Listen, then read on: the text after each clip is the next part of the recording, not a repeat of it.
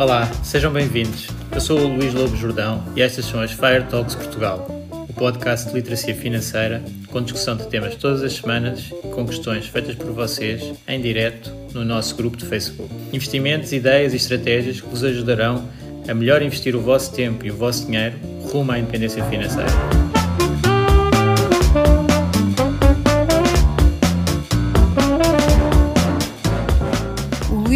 Jordão trabalha nos mercados financeiros há mais de 20 anos. É um analista financeiro certificado pelo CFA Institute, criou o maior fundo português de ações e é atualmente responsável pelos produtos Stoic na SGF. Todas as opiniões expressas pelo Luís e eventuais convidados são exclusivamente suas e não refletem a opinião da SGF ou do CFA Institute. São ideias à data de gravação e estão sujeitas a alterações. Todos os investimentos envolvem riscos. Este podcast tem um intuito meramente informativo e não deve ser tomado como base para decisões de investimento.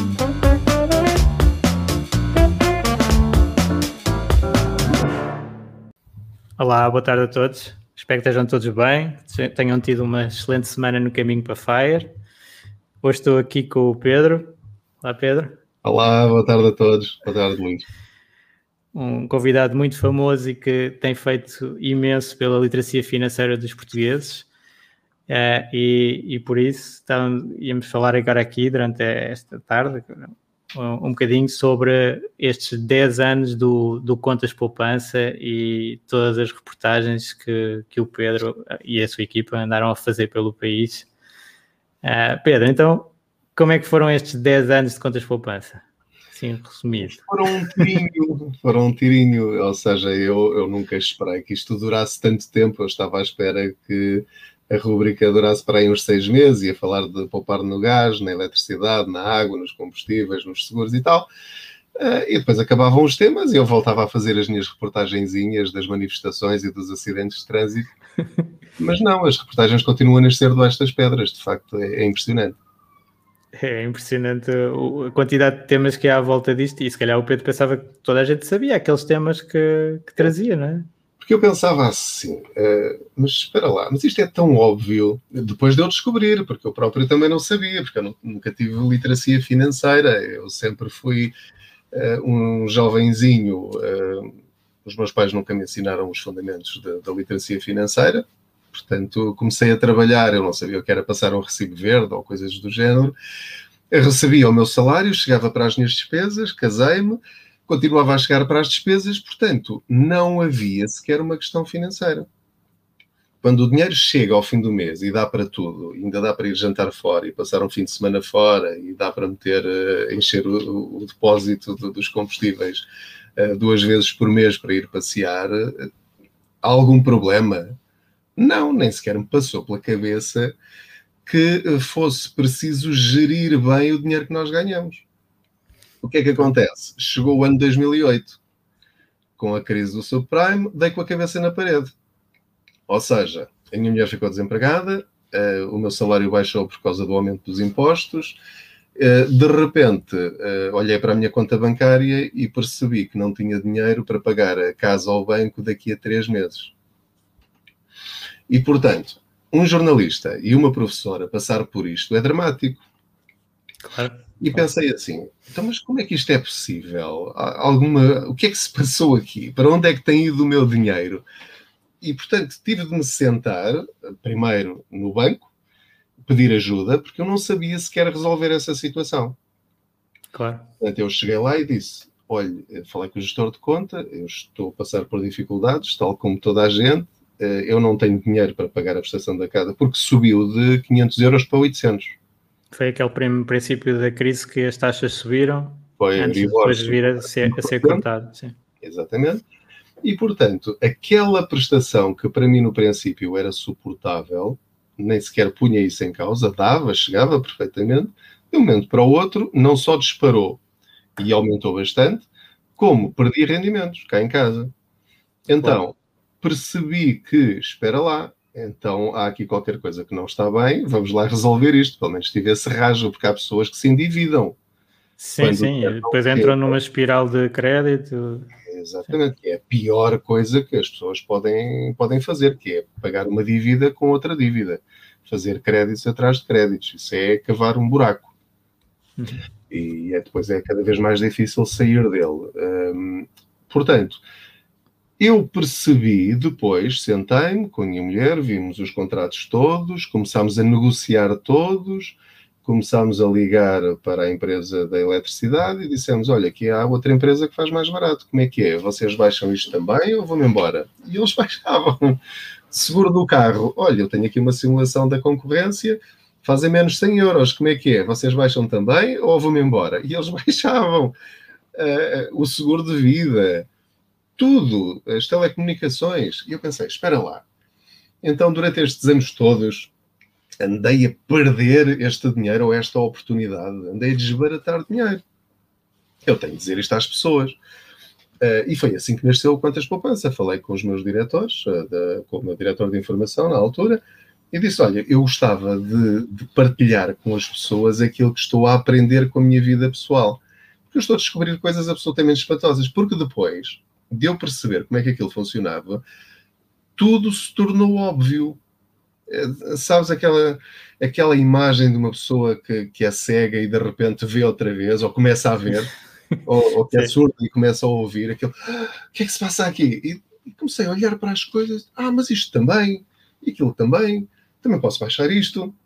Sim, usar técnicas da eletricidade no, no, no, é no gás e repetir, só, muda, só muda a empresa de rede. E, e, e ao longo destes 10 anos, eu já fiz uhum. isto várias vezes com as mesmas empresas.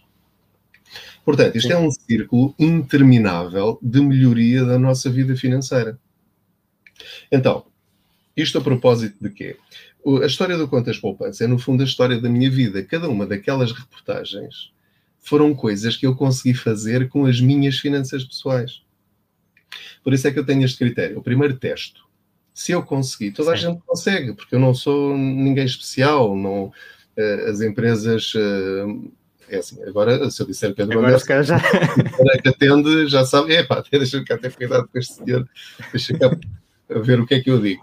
Mas na maior parte das situações nem sequer me identifico assim à primeira uh, e, e, negocio as coisas. Sim, para fazer um bocadinho de cliente surpresa, não é? Que é, é cliente mistério. É, cliente mistério. É, mistério muitas vezes, muitas, muitas, muitas.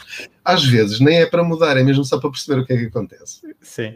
É uma boa maneira de eu apoio ao cliente, não é? É, aí depois há outra coisa que eu me divirto muito e que irrita a maior parte das pessoas, que é quando ligam para, para os nossos telemóveis a oferecer eletricidade mais barata e gás mais barato e um seguro mais barato. Eu deixo-os falar até ao fim. E faço as perguntas todas, todas, todas, todas, todas. E às vezes, às tantas são eles que querem desligar e eu não deixo.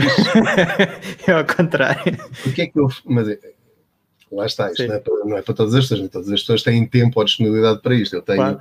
esta enorme vantagem de me pagarem para eu ter tempo para fazer estas coisas, não é? Quem está numa fábrica e tem de estar a fazer sapatos ou outra coisa qualquer, não tem tempo para estas coisas.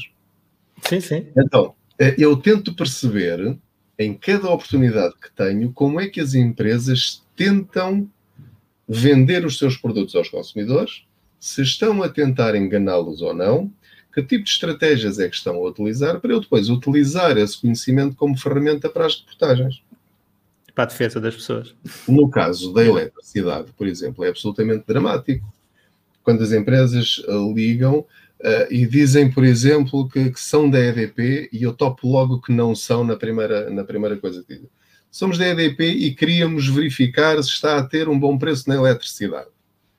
São da EDP. Então, mas, é eh, mas eh, ok.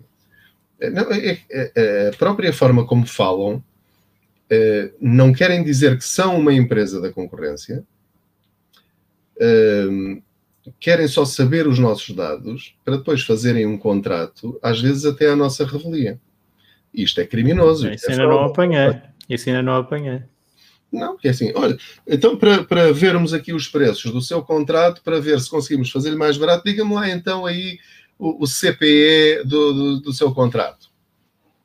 Pronto, já tem o CPE. Ok. Então, e confirme-me lá os seus dados. É, diga-me lá o seu nome. É Eu digo não. Então, pronto, e é nesta morada, não é? Pronto, ok. Então, pronto, já tem tudo para fazer um contrato em nosso nome. Uh, e portanto, nós temos de estar muito atentos, e por isso é que muitas pessoas desligam logo, quer dizer, não estão para claro. isso, é evidente. Uh, e já sabem que esse tipo de burlas existe. À porta também, pedem para ver uma fatura. agora não sei, não sei se o Pedro já teve este contacto, mas eu agora já voltei a ter contactos é de oferecer crédito uh, e de maneira bastante agressiva. Eu fiquei a ouvir esse até para ver se, o que é que se passava, mas uh, crédito pessoal. Uh, uma entidade financeira que tenho, tenho conta lá e, e, vieram contactar para, para fazer um crédito. Já está pré-aprovado, já apareceu mesmo aqueles créditos antes da crise financeira que. É. Seu Pedro, temos aqui 4 mil euros uh, disponíveis. É só, é... só dizer que sim, está a precisar desse dinheiro, não está? Você tem aí um projeto que está a adiar e agora tem a oportunidade de avançar com ele. Está, vamos, vamos avançar. A conversa é esta. Isto é criminoso. Uh, do, do, do, meu ponto de vista, para pessoas que não têm Sim. muita literacia financeira, que se calhar estão a precisar até de algum dinheiro, e se calhar aproveitam e não se apercebem que estão a pagar 15, 16, 17, 20% de juros. E depois ainda impingem mais um seguro, que é o seguro, mas para o caso ficar desempregado, paga aqui só 2 euros por mês, e depois as despesas que estão lá no seu cartão de crédito ou neste, neste crédito ficam, ficam pagos e qualquer coisa do género. E, portanto, de 2 em 2 euros, de 5 em 5, de 10 em 10, uh, eh, as pessoas vão dizendo que sim ou nem se apercebem que dizem que sim, e depois é tudo dinheiro que não têm para a sua vida financeira equilibrada, estável, e depois para esse grande patamar que é, que é aquele que nós, que nós estamos aqui né, a falar nesta, nesta plataforma, que o Luís domina muito bem, que é construir o nosso futuro financeiro. Portanto, para nós construirmos o nosso futuro, precisamos ter dinheiro. Seja muito, seja pouco, temos de começar com algum. Se nós o estamos a dar às empresas, desnecessariamente, porque eu posso ter eletricidade e gastando o mesmo, pagar mais ou pagar menos eu posso abastecer o meu carro e pagar mais ou pagar menos. E os seguros também. Crédito à habitação também. Uh, tudo. Uh, eu posso. Uh, ter, eu, eu acho que não há nada na nossa vida que nós não podemos ter igual ou melhor mais barato. É só uma questão de pesquisar, comparar, negociar. E se eu agora tentar fazer isso e não conseguir, é só voltar a tentar no mês que vem. Portanto, eu, eu não descanso enquanto não consigo baixar cada uma das faturas de uma forma regular. E esse foi para mim o segredo da, do sucesso da minha vida financeira. Inicialmente, porque eu comecei contas poupança só com a perspectiva do poupar. Só. Sim, sim. Porque Acho que também é, é notório a evolução é, do, do contas poupança. De, agora já está mais no lado do, do investir e tudo. É, é, é, lá está, porque é a história da minha vida. a minha vida, quem olhar para as reportagens do Contas Poupança percebe quando é que eu mudei o meu chip, quando, quando é que é o momento da descoberta, do uau, depois quando começo a perceber os detalhes, quando começo a perceber como é que as coisas funcionam. Uh, é, é uma, uma descoberta permanente. E, portanto, para quem já está nesta área há muito tempo, eu não sei como é que vê as reportagens, se calhar tem aquela reação de ah, só agora é que descobriu isto. É, grande não, não, eu ainda, ainda vou descobrindo muita coisa, porque na área da, da poupança não é assim a, a, especialidade da especialidade, é mais o investimento. E portanto há sempre áreas que nós não, não conseguimos descobrir tudo, portanto eu vou mais pelo lado da, da poupança. Vou, vou dar-te um exemplo que nunca, nunca disse isto. Uh, comecei, a, a primeira reportagem que eu fiz sobre investimento não com capital não garantido foi sobre os fundos de investimento. Porquê? Uhum. Porque eu nem sequer sabia o que era um fundo de investimento. Porque uh, os espectadores, e no, no blog e no, no, Facebook, as pessoas contactavam muitas vezes a dizer uh, os depósitos a prazo não rendem nada, estamos todos a perder dinheiro, eu tenho 10 mil euros na conta à ordem e não sei o que é que é de fazer este dinheiro, e que dicas é que dá? E eu, confesso, não tinha dica nenhuma para lhes dar, porque eu não sabia. Pois. E pensei assim, bem, eu tenho de fazer esta reportagem, até porque pode dar jeito a mim, porque eu também estou nessa situação. A coisa mais arriscada na minha vida em que eu tinha investido dinheiro eram os certificados do Tesouro. Ah, sim. Isso não, não, não, é muito arriscado, não é? Ah, pois, por isso é que eu estou a dizer, a coisa mais sim. arriscada é, até aos meus 45 anos. Portanto, repara, eu comecei a trabalhar aos 24, portanto, estamos a falar aqui de 20 anos, não é? Quase 20 anos de tempo perdido. Portanto, quem nos estiver a ouvir e seja mais novo do, do que isso, aproveite, acorde para a vida financeira, não é? Uh, porque Isso é uma coisa que eu também acho que, que nós podemos incutir muito no, nos jovens, não é? Porque muitas pessoas, se calhar, não só se apercebem agora das hipóteses de, de, investir, de poupar para investir e pôr o dinheiro a trabalhar para elas, mas podem passar para outra geração e essa geração começar muito mais cedo. Uh, e isso tem um impacto enorme, não é? Por exemplo, por causa de, de, daquilo que eu fui aprendendo, o meu filho uh, já compra e vende ações desde os 14 anos. Não é? Tem o telemóvel dele e às vezes está no intervalo da escola diz, pai, olha, foi, o Facebook está a descer, vamos, vamos comprar mais duas ou três. E, portanto, Mas... Eh, eu acho isto extraordinário. Quer dizer, mesmo que ele perca dinheiro, eu quero que ele perca dinheiro agora, enquanto os valores são pequeninos e ganhe experiência. Desde que ele perceba que não há problema nenhum em as coisas descerem, Uh, e, e, que às vezes correm mesmo mal se uma empresa desaparecer, perdeu aquele dinheiro, quer dizer, acabou, mas é um risco. Portanto, filho, a lição que tens de aprender é tens de escolher melhor as empresas daqui para a frente e tentar perceber se de facto há esse, correm esse risco ou não. Escolhe é que umas empresas sejam mais, mais seguras. E portanto, o que é que eu fiz? Uh, liguei para pessoas que trabalhavam em bancos uh, e liguei para a DECO e perguntei, então, mas é assim, se uma pessoa não percebe nada disto e quer começar a, a nadar fora de pé, por onde é que começa? E de todas as pessoas com que eu falei, todas me disseram fundos de investimento. Porque assim, não são compras de, de ações de uma forma Diretas. direta, uhum. mas têm uma exposição às bolsas, portanto, os ricos ganham dinheiro na bolsa, em princípio, um, ou grande parte do dinheiro que os ricos ganham é em investimentos, e o primeiro passo, para quem não percebe nada, são fundos de investimento. Então o que é que eu fiz? 100 euros num fundo de investimento que no banco me aconselharam. Portanto, as minhas experiências financeiras com produtos que eu conheço ou desconheço são sempre com 100 euros. Meto lá 100 euros, subscrevo e depois resgato. É para ver se volta. Não, Testar é, a plataforma. É justamente para ver se volta. Sim, sim. E como é que volta. E os custos da volta. Porque é claro. tudo muito bonito, não é? Até as pessoas perceberem que depois, afinal, aquilo tem uma comissão de resgate. Que há produtos que têm Sim. comissão de resgate. Só que, quando lhes vendem esse produto, podem até falar disso, mas nós só ouvimos o telim-telim dos juros que nos últimos 3 anos, nos últimos 5, nos últimos 10, cresceu 10% ao ano e não sei o quê mas depois no final, se calhar, tem uma, uma comissão de resgate de 3%, que a somar aos 28% para o Estado, quer dizer, aquilo depois é reduzir, leva ali uma talhada tão grande, que se nós não soubermos perceber desde o princípio não é? e perceber como é que isto funciona, uh, e também as, uh, as taxas de, de, das operações de resgate, Uh, e isso ainda, às vezes, ainda hoje me acontece. Em alguns bancos, eu resgato um fundo e depois aparecem mais três ou quatro parcelas de, de, dessas coisas todas que eu não estava à espera. E, portanto, eu primeiro percebo, se correu bem com 100 euros, então se calhar já posso arriscar com 500, com 700, ou com 1000, ou com, com o que for.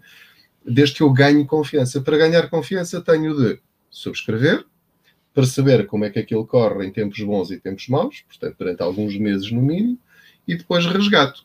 Se tudo correu bem, volto. Quer dizer, nem, nem tenho de resgatar tudo. Se aquilo está a correr bem, uh, não. Tenho de resgatar os senhores. Resgato só 20 para. Mesmo perdendo dinheiro. Às vezes faço isto, tendo consciência de que as comissões, ou o que quer que seja, vão custar mais do que aquilo. Mas eu quero perceber se de facto o dinheiro volta, quanto tempo demora a voltar e quais são os custos do regresso. Claro que há aqui eh, uma questão com os investimentos que é, que é complicada para esses testes, que é o prazo para, para ver se algo está a funcionar ou não está a funcionar e até a própria construção do produto, não é?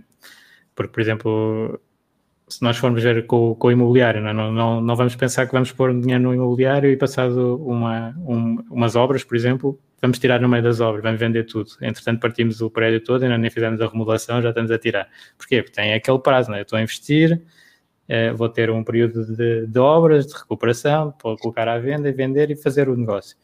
E, na, e na, nos mercados de investimento também temos esse período, ou seja, quanto mais risco tivermos no, no tipo de investimento, normalmente maior é o período uh, que temos que deixar passar até ver se funcionou ou não. Portanto, podemos ter imensa sorte e, e, foi logo a subir naqueles meses e achamos que está tudo a correr bem, ou uh, azar e aquilo no princípio cai, caiu e então achamos que está a correr mal, mas não, é, é o normal, é, é volatilidade de, de, curto prazo. Eu acho que, que para estar a tirar logo, depois não, às vezes não consegue tirar a informação, não é? Do que é que se é positivo ou se, não é, ou se é negativo. Pode eu... ser uma experiência. Uhum. Eu, eu, é. Interromper eu acho que o, o problema do, dos portugueses, estamos sempre a generalizar, não é? Os portugueses é, são muita gente. É, nem é tanto a questão do prazo, porque eu acho que os portugueses não se importam de investir a longo prazo, desde que tenha capital garantido. Portanto, eu acho que não, não há problema nenhum em fazer um depósito a prazo a 5 anos, por exemplo aos certificados do Tesouro a sete anos. Isso não assusta as pessoas. Acho que o que assusta é um, um medo generalizado, uh, incorreto, uh, que impede os portugueses de, de, investir em produtos sem capital garantido, que é o conceito de perder o dinheiro. Uhum. Não, é, não é perder dinheiro, é perder o dinheiro. Na cabeça das pessoas, sempre que eu falo com alguém, uh, com qualquer tipo de investimento, a bolsa, fundos de investimento, criptomoedas, seja lá o que for, uh, na ideia das pessoas há o risco de perderem tudo. E sim, quando sim. começo a explicar-lhes, mas espera lá, não é perder tudo, é tu pões lá mil euros.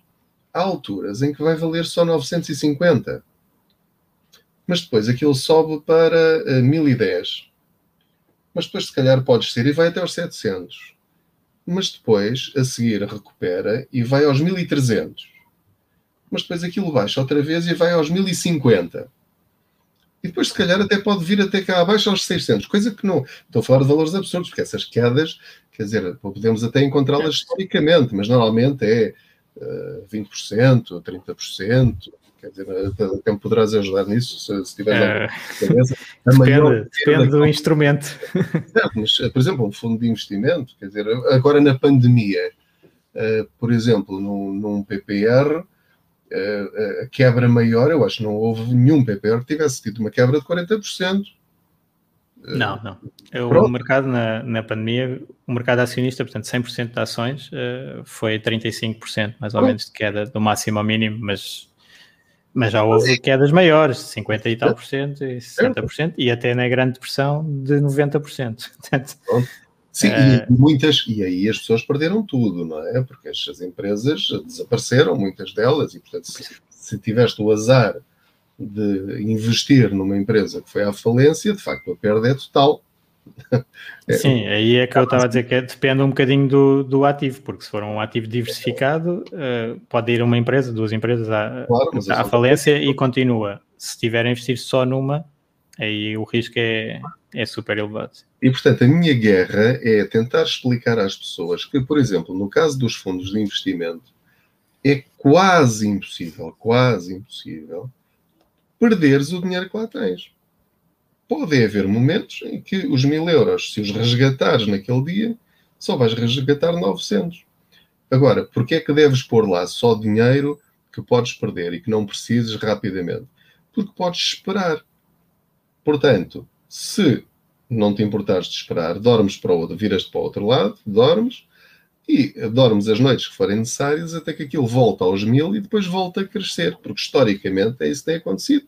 Depois de crises, as coisas recuperam. Que não aconteça, e dou sempre este exemplo às pessoas, de uma senhora que me contactou em março do ano passado, na altura da crise, enfim, do pior mês das bolsas, Sim.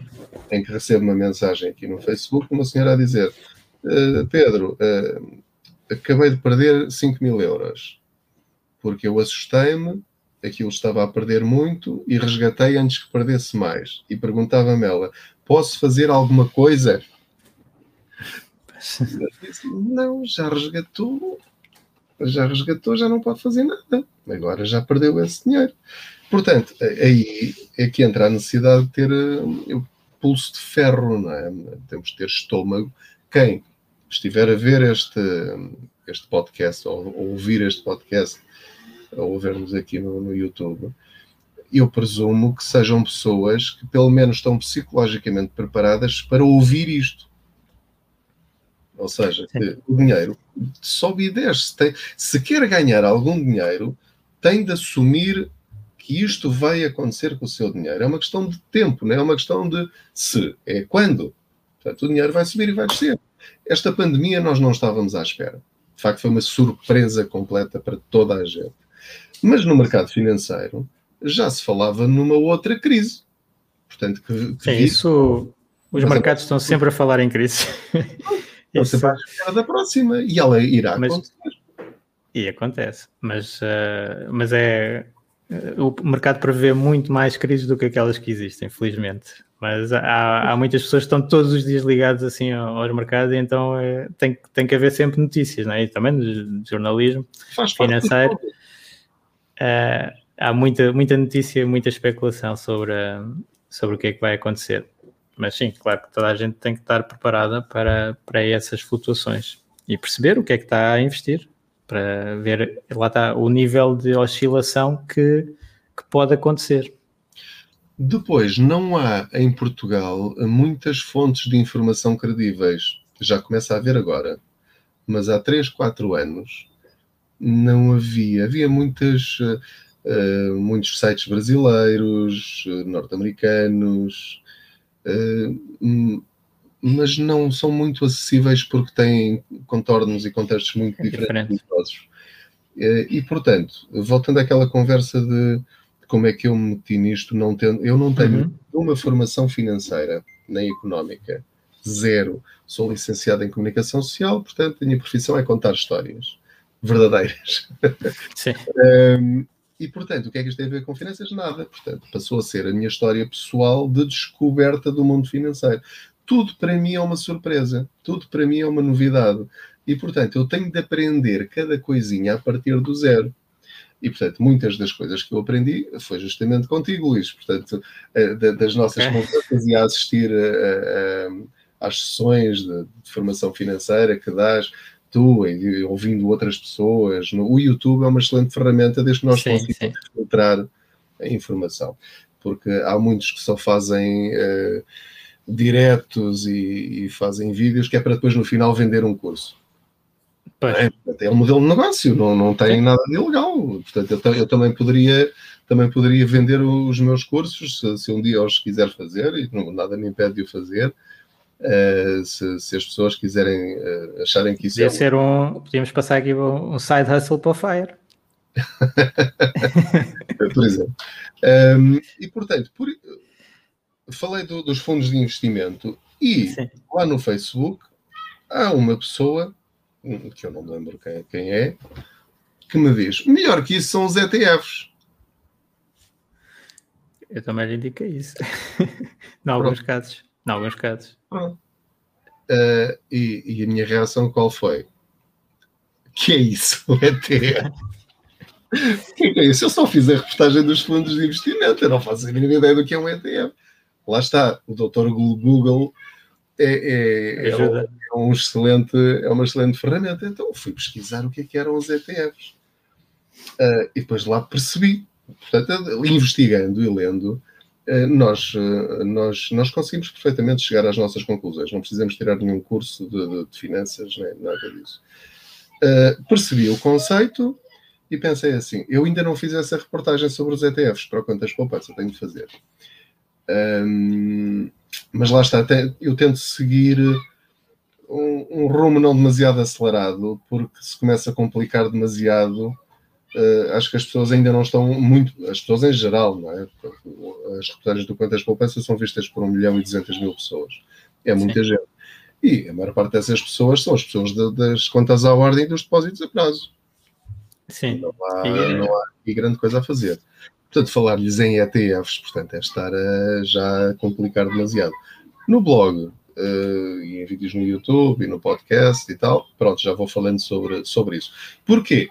Porque o que é que eu fiz? Subscrevi 100 euros num ETF. Portanto, pesquisei ali meia dúzia, tentei perceber o que é que cada um deles significava, uh, li, li as descrições de cada um deles e depois tentei perceber como é que aquilo corria. E foi assim que, de repente, uma parte uh, ainda relativamente grande da minha carteira neste momento é também em ETFs, tal como os PPRs. Portanto, só em no dia, nunca me vou esquecer, no dia 2 de novembro de 2020, é que eu, com 47 anos, subscrevi o meu primeiro PPR, que é o maior arrependimento financeiro que eu tenho da minha vida. Que é, eu lembro-me de, com 20 anos, ter pensado em fazer um PPR e de nem ter pensado nisso 30 segundos. Ah, isso é para os velhos. Quando eu chegar pois, a... muito essa... Ah, era esta ideia que eu tinha, errada ou... Sim, sim, sim. Certa não era, de certeza. Mas, mas acho que ainda é uma ideia muito comum junto do, do, dos portugueses, que é a PPR é para os então... estamos perto da reforma. Eu então, para chocar, é logo, o PPR até pode ser para os bebés. Agora temos montes de bebés investidores. Claro, é o que eu digo às pessoas. Portanto, e nesse mesmo dia fiz um PPR para o meu filho com 8 anos e para o meu outro filho com 16. E, portanto, neste, e com reforços mensais. E, portanto, eh, com eles já não vai acontecer aquilo que aconteceu comigo. Eles, quando chegarem aos 25 anos, uh, e se eu conseguir continuar a, a, reforçar o PPR deles, já lá vão ter muito mais dinheiro do que aquele que eu tinha com a idade deles, não é? Claro. Uh, e já vão poder, se calhar, não ponho no IRS, que é para não estarem, não estar esse dinheiro preso, e portanto eles depois, o que eu lhes vou dizer é. No caso das crianças, não, não, tem, não tem dedução à coleta, portanto, até não, nem aparece no IRS. Sim, mas no caso deles estão mesmo em nome deles, sim. sim. Mas, uh, por exemplo, há PPRs que não dá, então tem de ficar em nome dos pais, embora os pais saibam que é para os filhos. Ok. Portanto, sim, aí sim. parece, não é? Nesse caso, sim. Uh, porque é raro encontrar, uh, encontrar PPRs em que dá para pôr em nome de menores. Portanto, não é, não é, não sei se no caso do Stoic se posso fazer isso. Dá, dá. Não, é, como, é porque o PPR tem a figura do contribuinte e do participante e, portanto, hum, consegue-se. O, okay. o contribuinte é o pai ou a mãe, ou o avô, a avó, e o participante é a criança. Portanto, neste caso específico, eles são os, uh, os, os, donos vá, do PPR e eu, como, como são, eles, como são menores, eu sou o movimentador da conta. Portanto, foi essa a figura que se encontrou. Ok. Um, e, portanto, eles depois, eu vou dizer-lhes, livrem-se de mexer neste dinheiro, é para vocês continuarem a reforçar com este valor ao superior até vocês chegarem à reforma. Porque se fizerem isso, quando lá chegarem, vão ter 450 mil euros sem terem feito praticamente nada, porque é dinheiro que à partida vocês vão conseguir pôr, que eu poderia ter posto e que nunca pus, porque nem sequer me passou pela cabeça. Lá está, chapa ganha, chapa gasta. Era o típico português. Sim, sim. Depois só, só, felizmente bati com a cabeça na parede e aprendi a minha lição. E, e ainda bem que, esse, que isso que me aconteceu está a ser útil agora para, para outras pessoas com aquilo que eu fui descobrindo mais tarde. Depois, a cada reportagem que eu faço, eu vou descobrindo coisas novas. Por exemplo, por ter conhecido o, o Luís, conheci o movimento Fire, que eu também não conhecia.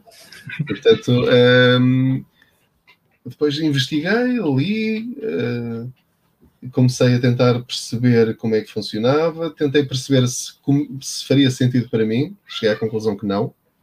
Pronto, foi a conclusão que eu cheguei. Uh, mas. Mas é, em, que, em que aspecto? É... Estou a tirar todas as lições do, do, do movimento. Fire. Vocês dizem fire ou fear ou como é que. Fire, fire. Ah, pronto, tem, tem mais que mais, mais... Sim, é mesmo. E depois uh, pomos o símbolo do fogo e tudo. Exato. Um, mas tento tirar eh, toda a estratégia, sendo que o meu objetivo não é reformar mais cedo. O meu objetivo Sim. é utilizar exatamente as mesmas ferramentas. Porquê? Porque já vou tarde. Se eu tivesse conhecido. Eu acho que já vou tarde. Posso mudar de opinião. Se, se, Sim, se, posso tentar mudar. Agradeço. É, portanto, se eu tivesse começado aos 25 anos uh, e a coisa tivesse corrido bem, eu agora se calhar já estaria na circunstância de poder decidir continuar a trabalhar ou não, se caso eu quisesse. Sim, claro. Agora, a questão é que depois a nossa vida é aquilo que é. Eu assumi um crédito à habitação que só vai terminar aos meus 82 anos. É um absurdo completo. Fiz um crédito à habitação por 40 anos. Naquela altura. Oh Pedro, mas é com umas taxas hiper favoráveis, portanto é ótimo. Para mim não é ótimo. Para isso é, não? é, é okay. Portanto, é, vou explicar a minha estratégia, depois até podem encontrar aqui várias Sim, sim. Agora. E depois pedi a, a solução para aquela mensalidade dos 800 euros foi durante dois anos um período de carência de, de, de, capital e só fica a pagar juros e portanto passou de 40 para 42 anos. Portanto, eu vou estar a pagar a minha casa até aos meus 82 anos. Portanto, muito para além da minha idade da reforma com uma, com uma agravante, que é eu cometi outro erro, que foi, não foi bem um erro, porque senão eu não estaria na casa onde estou agora, que era a casa que nós queríamos. Uh, a última prestação vai ser de 50 mil euros. Portanto, era o chamado T30. Diz-lhe alguma Sim. coisa? Sim, tenho ideia de alguns créditos que na altura punham Portanto, uma grande neste... parte para o, para o final. Só estou a amortizar dois terços do meu crédito e um terço, portanto, os tais 30%, vai ser a última prestação. Portanto, aos 82 anos, se ainda estiver vivo, tenho de chegar ao banco e, juntamente com a, última, com a penúltima prestação, vou ter de pagar mais 50 mil euros. E o gestor de conta, como é que me convence? Ele disse: Ó oh, Pedro, daqui a, daqui a 40 anos, 50 mil euros não é nada. Você vai ter em si muito mais. É inflação. É, é, pronto. pronto, ok. E ele convenceu-me sem eu perceber o conceito. Deve ser. Eu, nessa altura também nós éramos aumentados quase todos os anos. Com prémios Sim. de desempenho, aquela coisa. Era uma maravilha, não é? Um, e portanto eu achava, bom, ok, até lá eu vou juntar os 50 mil euros, não há problema rigorosamente nenhum.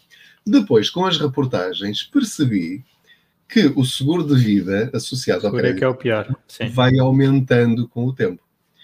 Porque eu comecei a pagar 50 euros por mês de seguro de vida, depois subiu para 60, para 70, para 80, para 90, para 100. E eu pensei assim cá para mim, então mas eu pago, eu devo cada vez menos e pago cada vez mais. E eu não compreendia porquê. Então liguei para o gestor de conta e ele disse, oh Pedro, isso tem uma explicação óbvia, que é, cada ano que passa você fica mais velho, portanto o risco de morte aumenta. E portanto tem de pagar esse aumento do risco. E eu percebi. E então pedi uma simulação. Então eu quero o plano de pagamentos até ao último dia do contrato. E eu apanhei um valente susto. Ou seja, a partir dos meus 60 anos, eu vou estar a pagar mais de seguro de vida do que prestação da casa. Eu vou estar a pagar 400 euros de seguro de vida por mês para duas pessoas. Isso para mim é insuportável. Portanto, o meu FIRE é pagar a minha casa no máximo nos próximos 15 anos. Portanto, quando eu uh, tenho agora 48, portanto vá 50, 60, 65. E espero atingir isso uh, ainda mais rápido. Portanto, eu fiz 15 anos, que é para ser antes da reforma.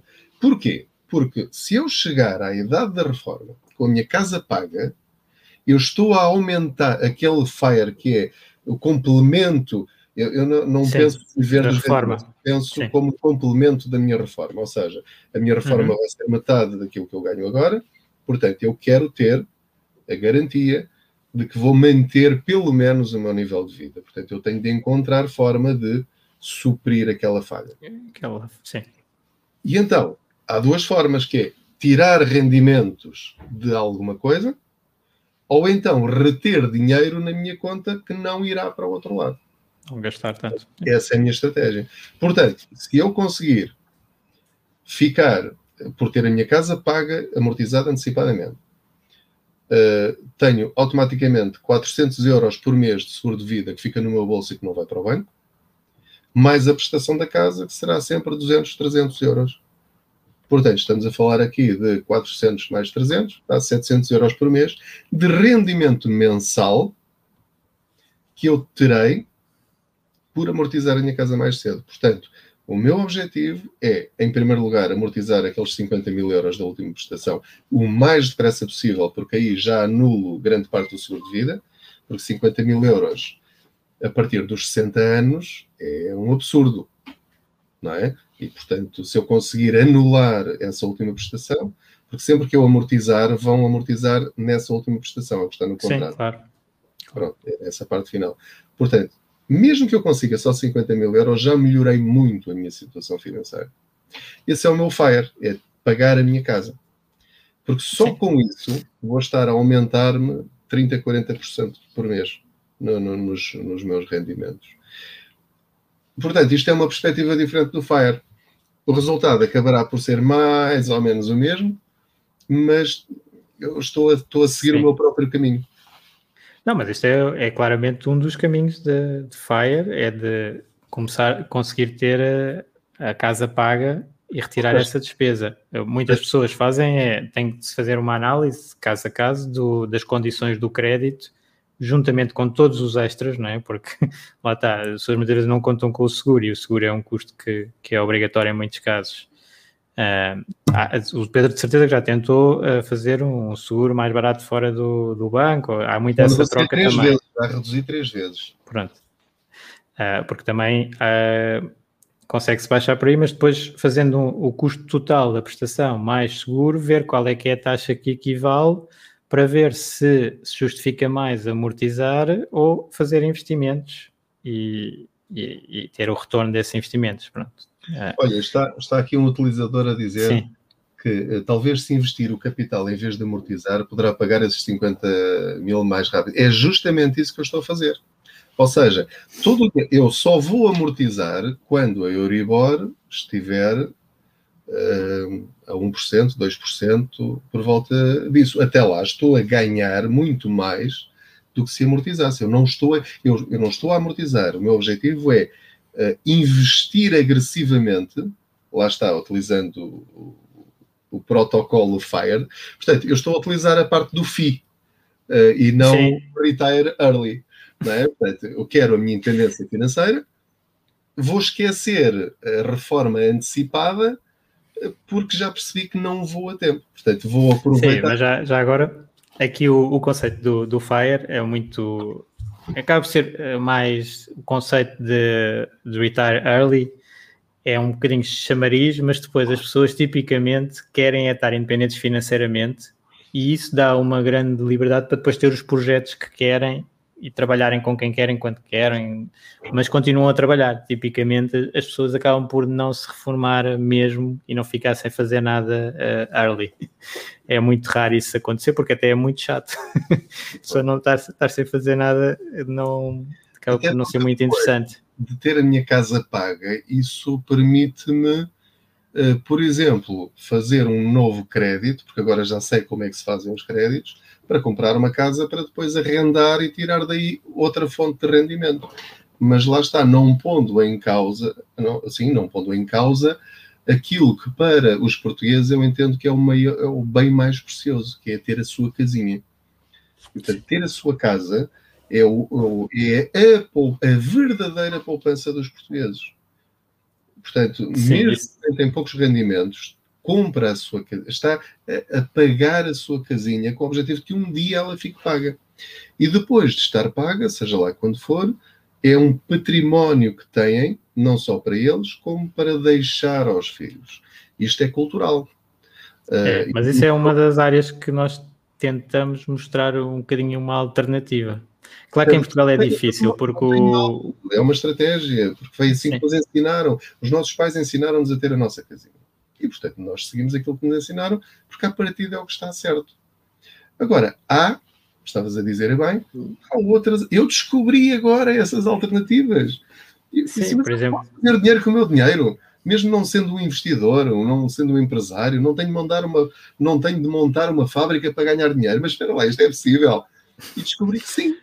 Sim, e, portanto, e também nos, investi nos, investimentos também as pessoas pensam, Ei, tenho que investigar tudo e saber todas as notícias não. e não, não é, não é preciso. Há muitas maneiras de investir sem ter esse, esse trabalho. Há pessoas que gostam muito de fazer isso e, e fazem. Mas eh, desde ter investimentos passivos em que não têm que estar a olhar ou delegar em, em investidores, eh, em gestores, eh, há sempre a hipótese de não ter que estar em cima, tanto em cima das coisas. Convém sempre saber e e é isso que acho que subir a literacia financeira ajuda toda a gente, porque depois as pessoas percebem melhor o que é que está a acontecer com os investimentos, mas uh, não é obrigatório estar com aquela a aprender tudo e fazer o tal curso de finanças para fazer investimentos. Um, e, e, por isso é que eu acho que o PPR é o, o melhor caminho para abrir esse, essa, essa nova janela financeira na vida dos portugueses. Eu vou, eu criei um lema para mim próprio, porque eu depois, a, a dada altura, uh, assumi para mim próprio uma espécie de missão de vida que é levar a literacia financeira aos portugueses. Portanto, isto já, já vai para além do jornalismo, já vai para além da minha profissão e portanto eu, eu tornei-me assim uma espécie de, de, de, de evangelizador financeiro. Sim, sim. As pessoas ligam ou não ligam, mas isso tudo bem, não há, não há problema nenhum. Um, e portanto, o, o, o, lema que eu estou a pensar eh, transmitir, e que, eu já criei para mim próprio, é eh, um PPR para cada português. Ou seja, a partir do momento, eu pelo menos imagino isso na minha cabeça, no momento em que assim que nasce um filho, os pais lhe fizerem um PPR, significa que já perceberam tudo. Depois há muitas outras alternativas, outros caminhos, outras formas de fazer dinheiro. Mas se fizerem isto e fazer um bom PPR, não é? Claro. Há maus PPR, há PPRs que dão prejuízo. Sim. Portanto, se cada português, ou uma grande parte da população, já encarar como absolutamente normal quando os, os avós perguntarem aos pais, então que prenda é que vamos dar ao nosso menininho? Faça-lhe um PPR. Portanto, quando, em vez de fazer uma conta poupança, daquelas que dão um milheirinho e os dinheiros lógico, é? porque isso é o que acontece. Sim, Qual é a melhor poupança para os meus filhos? Esqueça as poupanças para os filhos, é façam um PPR. Porque se perceberem tudo o que está por trás da arquitetura do PPR, e porquê é que ele cresce, porquê é que ele desce, porquê é que não precisa preocupar-se com as subidas e descidas, porque é só para quando ele fizer 18 anos. Portanto, esqueça, é só ir pondo. Ponha e esqueça, e não se vai arrepender quando lá chegar aos 18 anos. Vá só vendo de vez em quando como é que aquilo está. Não tem que perceber das bolsas, vai a... mas, mas eu olhei para lá e aquilo estava a descer. Não se preocupe, continua a pôr. Quando estiver a descer, é que tem de comprar mais. Em, em vez de pôr uma vez por mês, este mês ponha três meses Sim. e nos próximos meses já não ponha. Portanto, se as pessoas perceberem esta coisa simples, isto não é preciso tirar nenhum curso para perceber isto, não é? Comprar barato para vender caro. É nas bolsas e é na mercearia do Sr. António. Portanto, uh, quando todos os portugueses, todas as famílias portuguesas perceberem que a primeira prenda a dar a um bebê é fazer um PPR, eu já posso reformar-me descansado. Agora, tenho consciência que isto vai demorar muito tempo. e, e, pronto, por um lado ainda Sim, bem, mas... ter trabalho também, não é? Se não tinha de ir para jardineiro ou também claro, gosto, não, mas... ou, ou, ou, ir para chefe de cozinha e também gosto de cozinhar. Ou, mas por acaso, eu acho que, eu não sei se é por também estar mais ligado à área de literacia financeira nos últimos anos e, e lidar mais com as pessoas, mas acho que está, está a passar mais a mensagem, então mais pessoas a a começar a, a, investir e a pensar assim a longo prazo no, nos investimentos. Também há muita especulação de curto prazo, com, com, com o ambiente um bocadinho eufórico que está nos mercados, mas cada vez mais as pessoas têm, têm conseguido ir buscar informação de qualidade e começar a fazer esses investimentos a, a pensar no longo prazo. Uh, tenho essa ideia. Pedro, mas então nestes 10 anos de contas poupança, qual é que foi assim a reportagem com mais impacto no, nos portugueses? Aquela que notaste mais, uh, mais resultados e mais uh, uh, feedback das pessoas?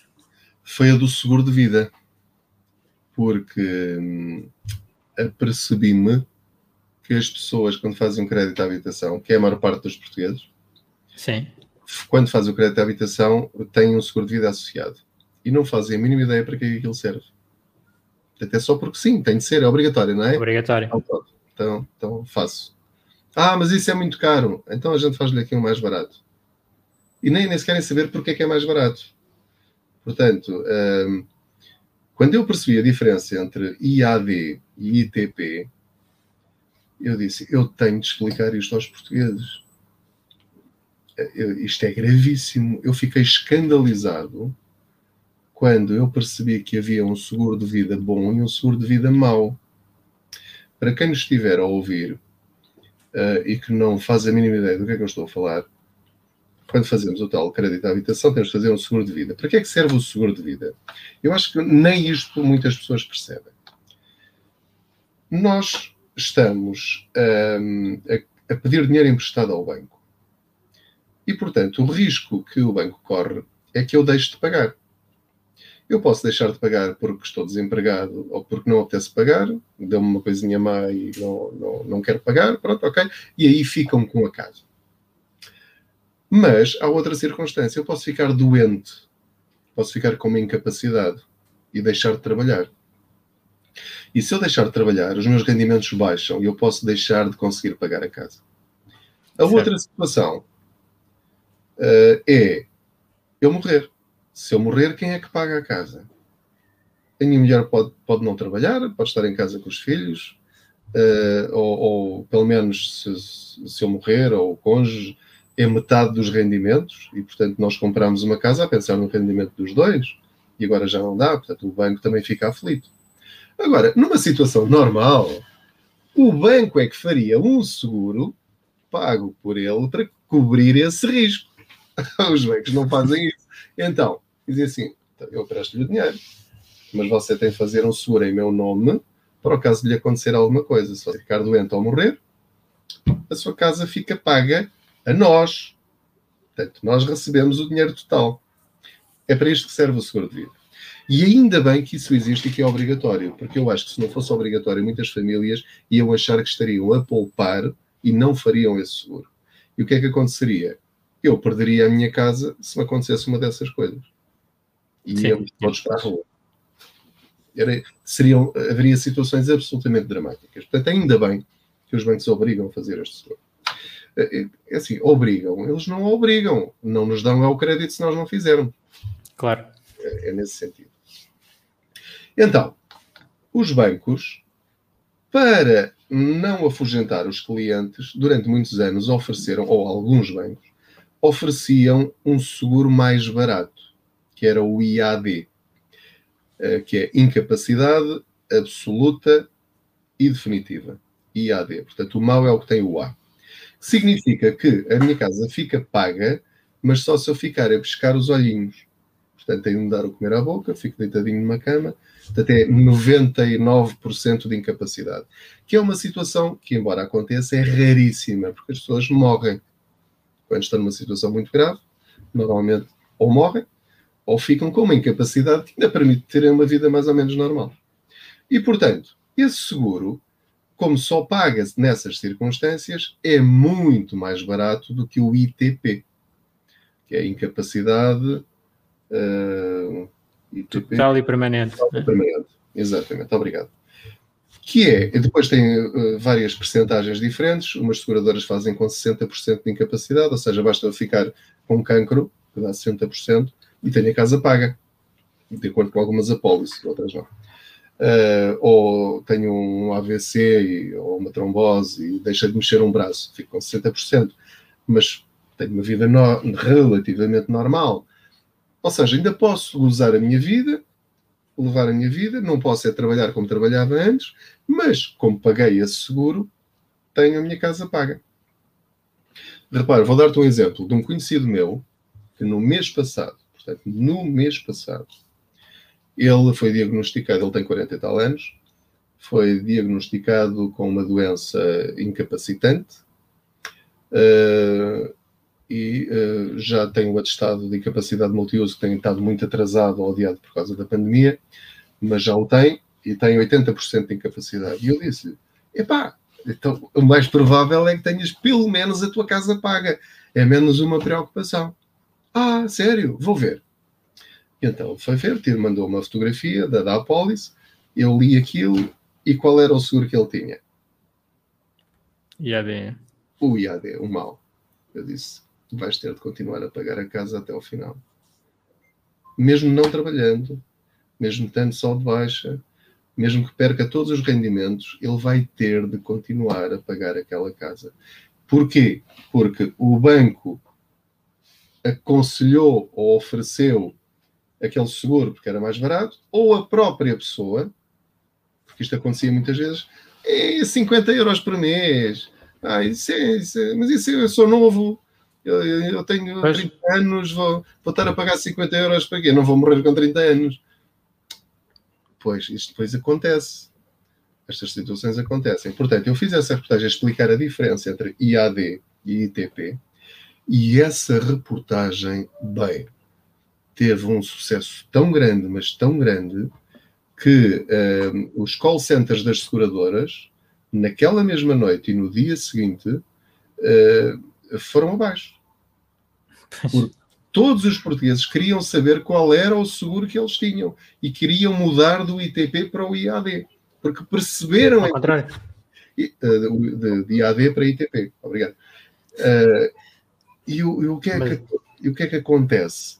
Portanto, o simples facto das pessoas. E depois as pessoas sentiam-se enganadas pelos bancos.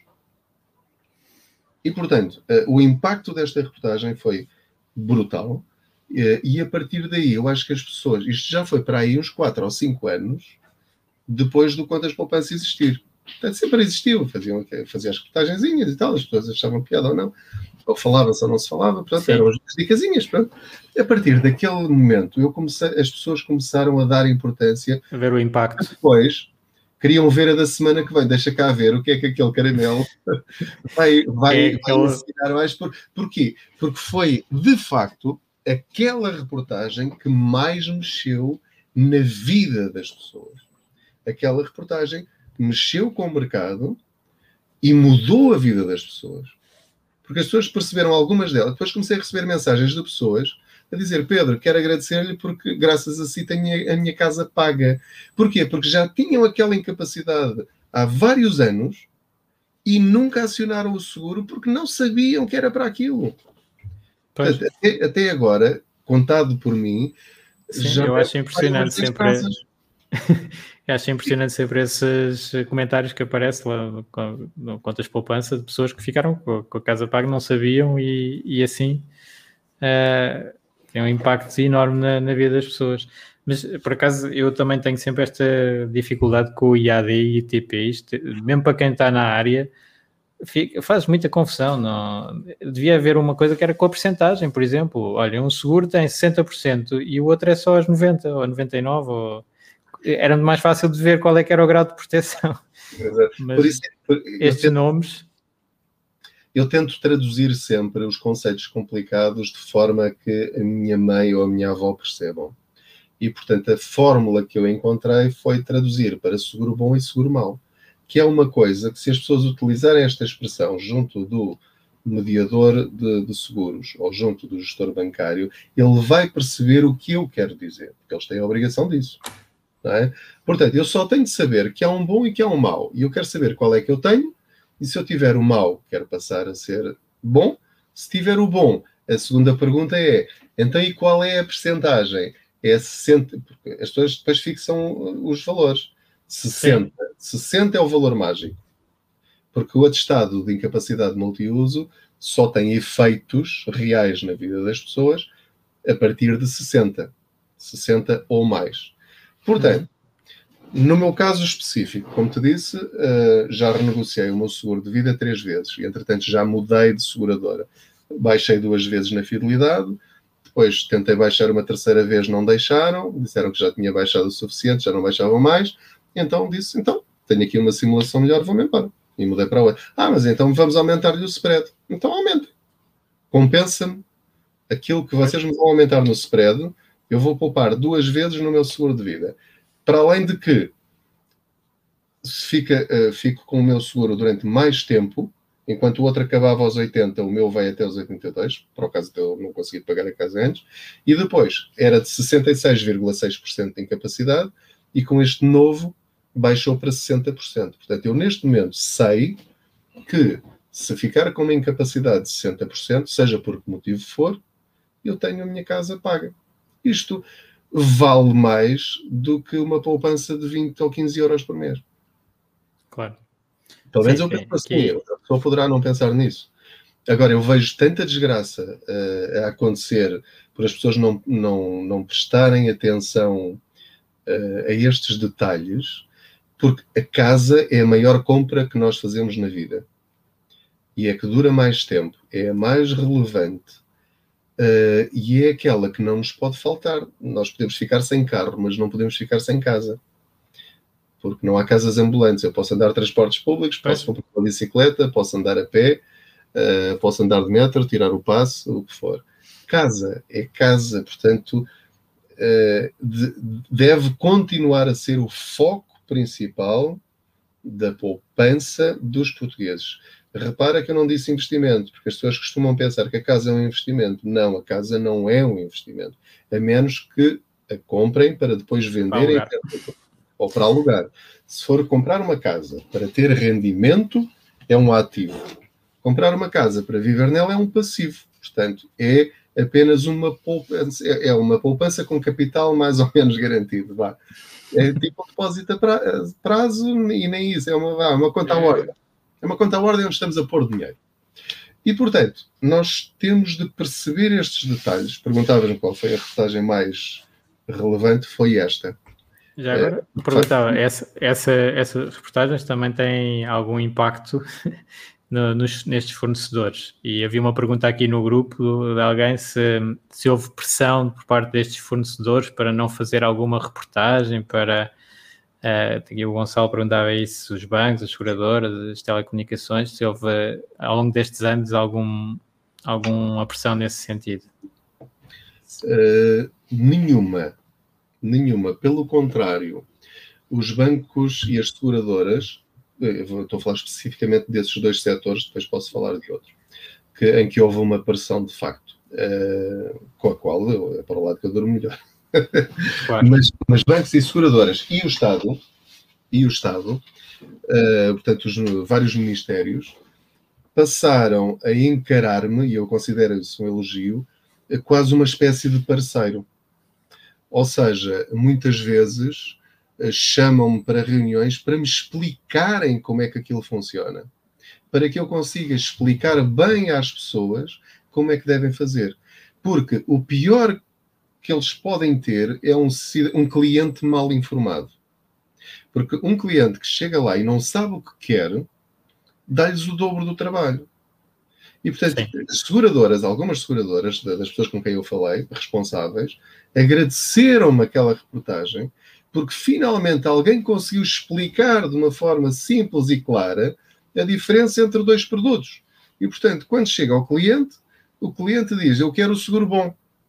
E ele diz: então vamos ver dentro dos seguros bons aqui qual é o melhor para si. E depois, quando acontece alguma coisa, a pessoa já sabe se correu mal, é foi porque alguém lhe fez o seguro mal e não vai dizer que a seguradora está a tentar roubá-lo. Não, a pessoa é que contratou aquele produto.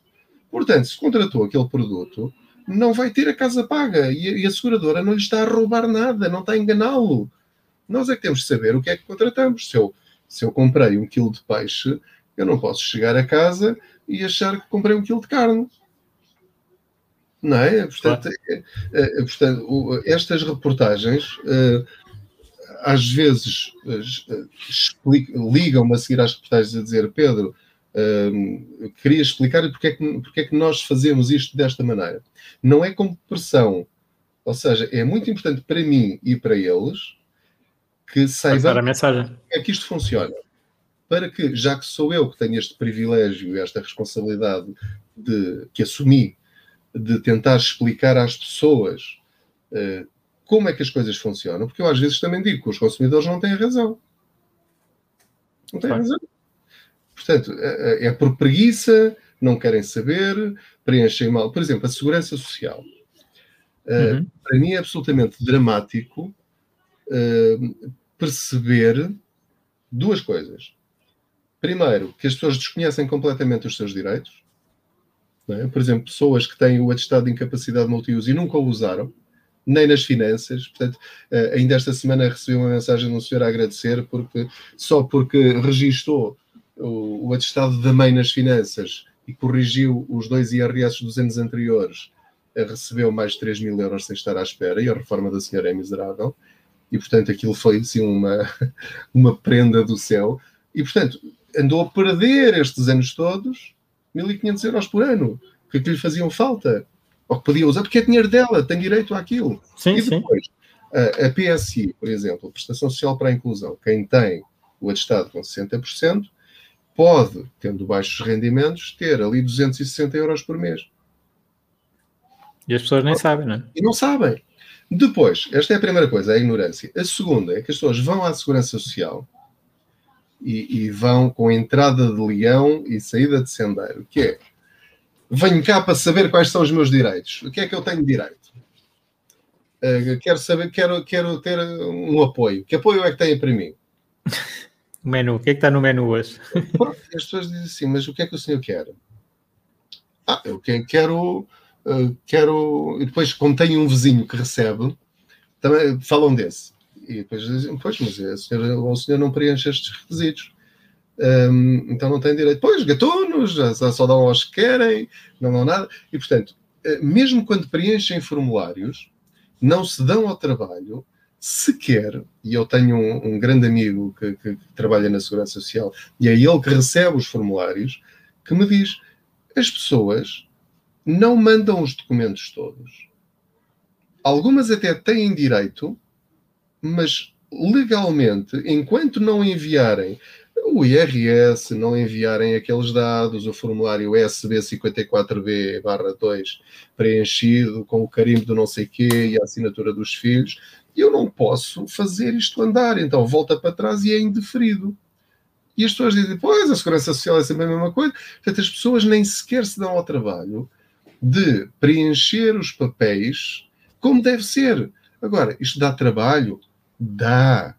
O Estado devia ajudar as pessoas que não têm literacia financeira a preencher estes papéis? Claro que sim. Mas aqui eu só, só vejo uma solução, porque é o Estado não é paizinho de todos. Portanto, eu tenho de ser paizinho da minha mãe, por exemplo. A minha mãe não sabe preencher papéis. Ela tem 73 Sim. anos e, portanto, eh, ela vai à Segurança Social e nem percebe o que lhe estão a dizer. É? Claro. Tem que ser o filho a tentar informar-me sobre o, o, os apoios que ela poderá ter, preencher tudo e entregar por ela, ou fazer com que seja ela a entregar. Sou eu que tenho de negociar e baixar os preços da eletricidade da minha mãe. Uh, sou eu que agora, para ela ter direito ao desconto na água, porque tem uma reforma baixíssima uh, miserável mesmo, para ter descontos na Câmara Municipal, no, no, no, município onde ela vive, eu tenho de ir às finanças, tenho de imprimir aquela declaração de, de baixos rendimentos, não tem esse nome especificamente, mas não me estou a lembrar agora, uh, para, para digitalizar e enviar para o e-mail dos serviços municipalizados lá da, da terra dela. E, portanto, se eu não for eu a fazer isto, a minha mãe nunca terá um desconto na água. E, portanto, vai ter de pagar mais 15 euros por mês, portanto, uh, eh, 150 euros uh, por ano, que é dinheiro que lhe faz falta para os medicamentos. Portanto, nós consumidores temos de fazer o nosso caminho e lutar pelos nossos direitos. Para lutar pelos nossos direitos, temos de os conhecer. Isso dá o trabalho? Dá. Não admito preguiça. Ah, isso dá-me trabalho, mas tens direito. Ah, mas eu depois chego lá e eles dizem que não tenho direito, então se disserem tu tens direito, dizem que não tens direito, tu levas o decreto-lei, vais ao Google, escreves decreto-lei que diz não sei o que, não sei o quê, imprimes e levas lá e mostras à senhora, não é? Tem aqui, vê, tenho direito. Ah, vou falar aqui com o meu chefe. Ah, afinal tem direito. Pronto.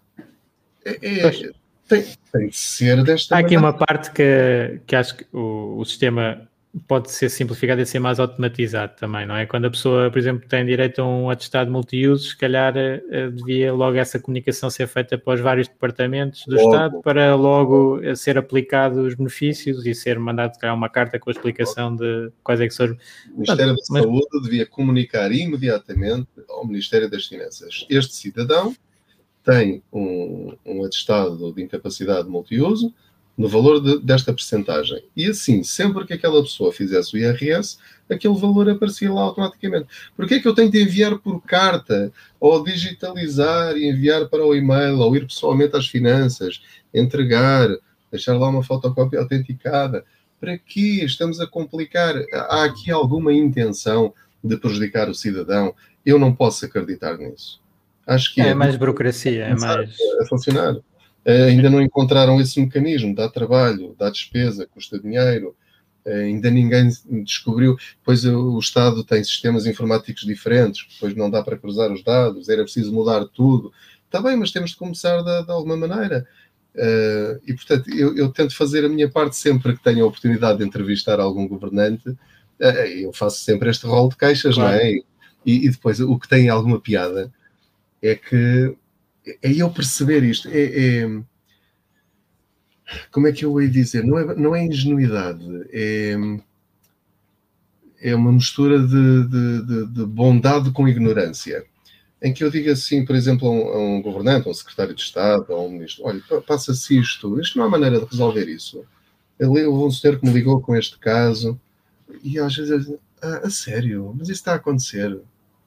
Eu não fazia a mínima ideia. Vou tentar resolver isso. E portanto, eu fico sempre. Mas Porquê, não, porquê que isto acontece? Não fazem as coisas, não têm. Porque, uh, porque lá está. Dia a dia, não é? A experiência do dia a dia. Não. Mas é assim, a experiência do dia a dia de um governante é estar num gabinete a receber relatórios e a fazer despachos e a assinar e a inaugurar coisas e a avaliar uh, relatórios e a fazer contas. E esse é o trabalho deles, não é andar na rua a perceber os problemas das pessoas. Devia ser. Devia fazer parte. Eles deviam ter essa preocupação. Deviam ter os próprios clientes mistério, não é? Contribuintes mistério. Mas fazer o serviço de contribuintes mistério. Mas tem, é aí que eu quero chegar, Luís. Portugal tem 10 milhões de clientes, de cidadãos mistério, que somos nós que utilizamos os serviços do Estado. Quando eu vou a uma repartição de finanças e as coisas não correm bem, será que eu me dou ao trabalho de pedir o livro de reclamações e de enviar um e-mail para a Provedoria de Justiça, utilizar o formulário da Provedoria de Justiça, a explicar o meu caso e a apresentar uma alternativa e uma sugestão para melhorar a situação? Se tu fazes isso, fazes muito bem. Eu faço isso. Mas quantos portugueses farão isso? É que e, para mudar... e as respostas que obtens não te deixam um bocadinho. Estás a ver? É que eu, eu tenho feito, já, já tenho feito para, para a Procura da Justiça okay. e tudo, e, e, é, e, e situações. Qual é a resposta que tu tens? É que decreto-lei tal diz que é assim, portanto fica assim. Mas ah, normalmente é, é esse género de resposta. Pronto, mas repara, mas isso é uma resposta. E é uma resposta boa, porque diz o cidadão não tem razão. Por isto, por isto e por isto. Isso é uma resposta. Eu aceito essas respostas. Depois, não, quando é uma sugestão de melhoria, não interessa tanto se está na, na lei ou. Não. A lei pode ser alterada. Exatamente, esse é o segundo passo. Então, se a lei é esta, e já percebi que a lei é esta, eu, enquanto cidadão, já fiz alguma coisa no sentido de escrever, por exemplo, para a Assembleia da República a dizer: atenção, esta lei tem um problema, tem a minha situação aplicando esta lei é tremendamente injusta. Portanto, vejam lá, deixo aqui a minha sugestão enquanto cidadão, que tentem, tentem mudar esta lei. Fazendo isto, posso fazer isto de várias maneiras. Uh, para cada grupo parlamentar, ou então, de uma forma genérica, para a Provedoria de Justiça. Porque depois ela faz aqueles relatórios todos e quando há uma queixa, é uma queixa e é válida. Mas quando são 500 pessoas a enviar a mesma queixa, a coisa toma outro peso. Porque aí a própria provedora, que faz um trabalho muito bom dentro da, daquilo que a lei lhe permite fazer, é? ela depois encaminha para a Assembleia da República e diz: atenção, há aqui 500 cidadãos que estão numa situação completamente injusta, resolvam lá isto. Agora, se nunca ninguém se queixar a pensar, ah, isto não vai dar em nada, isto, ah, acho, nem, nem vou ler aquilo que eu estou a escrever. Portanto, sempre tivermos esta atitude negligente em relação aos nossos direitos, e depois é acompanhar as queixas. Enviei um e-mail no dia tantos do tantos, queria saber se já há alguma resposta. Chatear, chatear, chatear. Tem de ser. Não, eu não vejo outra maneira. Sim, tem que ser não, não assim, ao pouco e pouco, vai-se mudando. É, vai-se mudando algumas coisinhas. Será Olha, que Pedro, temos resultados? Se calhar não, mas temos que começar. Agora ia, ia puxar aqui uh, alguns comentários. Temos aqui uh, o Frederico com, a agradecer esta presença aqui do, do Pedro no, no nosso podcast. Oh, obrigado. Uh, depois está aqui, está aqui uma pergunta que, para mim, por causa do trading de opções. Uh, pois aqui nós não temos o Robinhood, uh, que, eu, que eu saiba, opções uh, assim mais avançado de trading é, é Interactive Brokers, era a especialista, a maior especialista, é, e é, agora até está com sem, sem custos de abertura de conta e a de giro também tem, portanto as corretoras todas têm, têm esta área, mas é muito exigente. Por exemplo, é uma área que eu mexo muito pouco. Uh, aqui mais um agradecimento da iniciativa Pedro. Um, e aqui uma opinião, por exemplo, destes temas de aplicações de finanças pessoais em Portugal. Uh, porque não existem melhores aplicações de finanças pessoais em Portugal, como por exemplo uh, YNAB Mint Quicken. Não sei, Pedro, qual é, é a experiência que tem aqui nas aplicações? É assim, é a melhor aplicação para finanças pessoais uh, que eu já encontrei e tendo pesquisado algumas internacionais, dos Estados Unidos, do Brasil, etc., é portuguesa, que é o Bonzi, ou a Bonzi. B-O-O-N-Z-I. Agora, ela já foi muito boa, continua a ser boa e tenho pena que não seja ainda melhor. Porque assim, foi um é um produto que ainda existe, está a funcionar perfeitamente, é, é paga, tem uma versão gratuita, eu paguei na altura, um, e portanto achei, achei que valia a pena o, o investimento. Uh, Paga-se uma vez, pelo menos na altura era assim, em que uh, funciona da seguinte maneira: eu vou ao meu home banking, faço copy, portanto seleciono com o rato todos os movimentos, vou à aplicação, faço paste e ela analisa-me completamente todas as minhas despesas. Tudo, por, por, gráficos, quanto é que eu estou a gastar em eletricidade, quanto é que eu gasto em combustíveis, quanto dinheiro é que eu estou a gastar em, a jantar fora, em restaurantes, quanto dinheiro é que eu levantei no multibanco. Depois, na aplicação para telemóvel, os gastos para, em dinheiro posso anotá-los no telemóvel à medida que os faço e aquilo sincroniza tudo. Posso juntar as contas de vários bancos, porque basta abrir o home banking de cada um, fazer copy, depois paste e tenho uma visão global. Permite fazer orçamentos mensais, diz-me exatamente se eu gastar aquilo como eu tenho planeado, quanto dinheiro é que me vai sobrar ao fim do mês, quanto é que me vai faltar. E, portanto, porque é que eu digo que, que é pena que não, não seja melhor? Porque, entretanto, surgiram aplicações que já estão integradas nos bancos, em que uh, é tudo automático, não tem de fazer copy-paste, basta dar autorização para a aplicação ir aos vários bancos uhum. e aquilo junta tudo. Que é, por exemplo, a da Box, DABOX, que é da Caixa Geral de Depósitos, mas que funciona para todos os bancos em Portugal. Uh, há outra que se chama Unido, que é da, da, do WeZinc. Uh, okay. Mudou de nome o WeZinc? Não. Não, acho que ainda se chama Um, a, aplicação chama-se Unido e, e, também não, não tem sequer de ser cliente de, de, do, do, cartão de crédito Easing.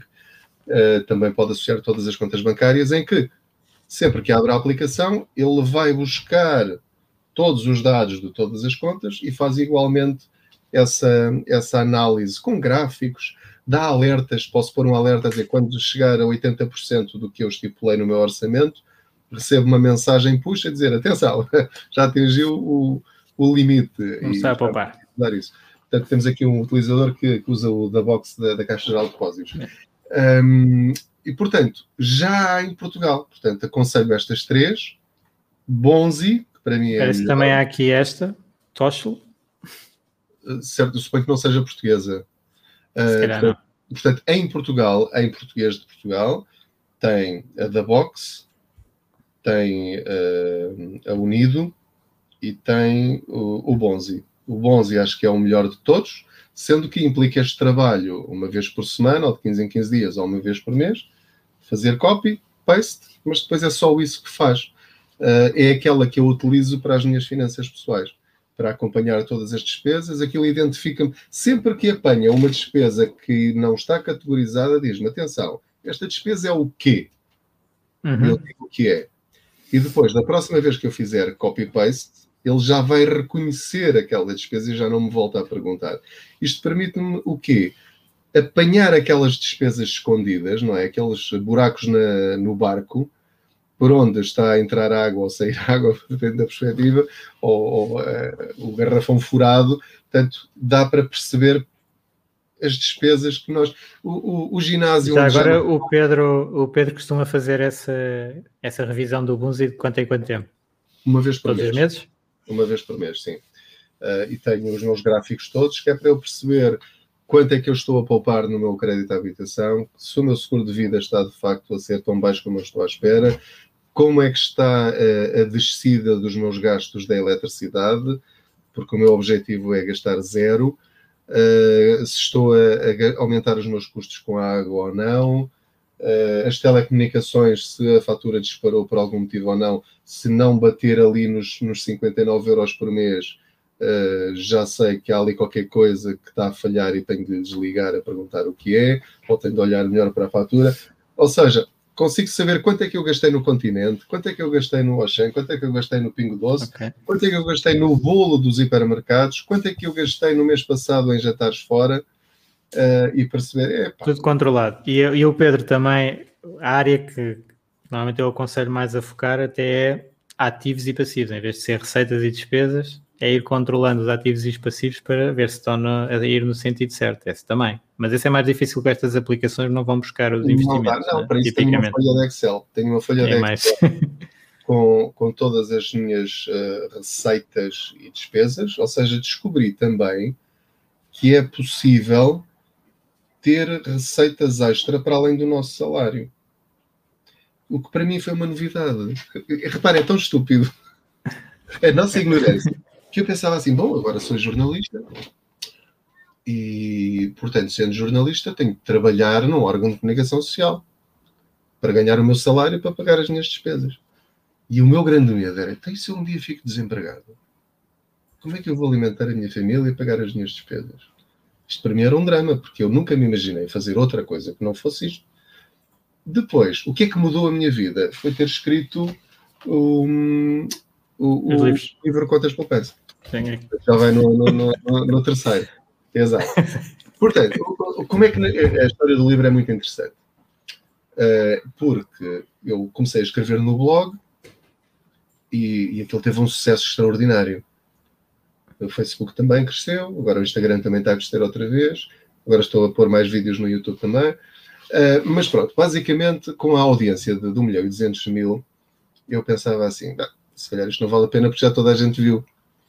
E então, um editor, o Rui Coceiro, da Contraponto, pertence ao grupo Porto Editora, uh, liga-me, eu não o conhecia.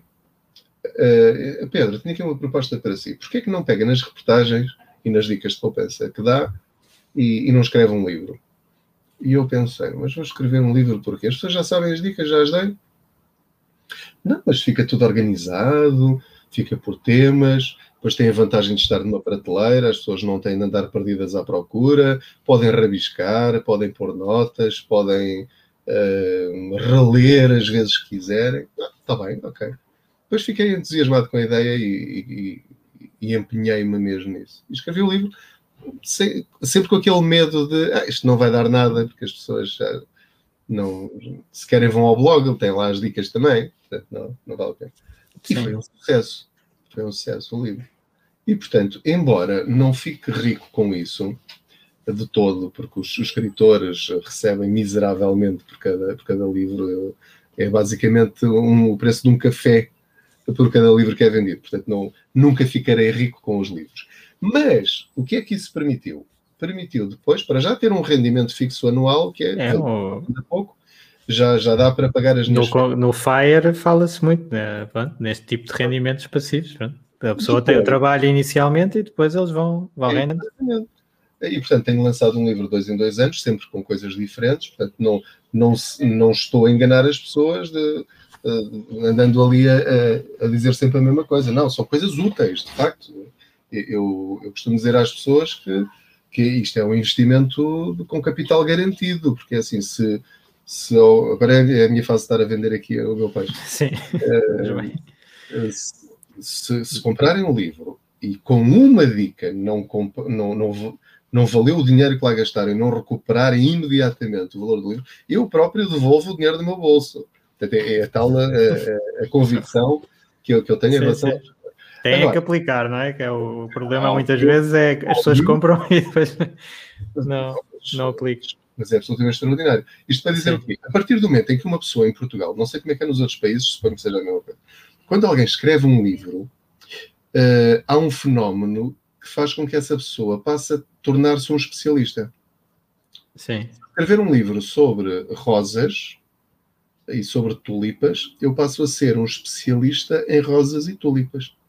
E, portanto, passo a ser Pedro Anderson, especialista em jardinagem. Porquê? Porque escrevi um livro. O conteúdo, depois é outra, é outra coisa. Neste caso, eu acho que, que, vale a pena. Mas pronto, quem escreve um livro Sim. é porque merece a confiança de uma editora, e não é qualquer pessoa que escreve um livro, portanto, ele deve perceber disto. Ok.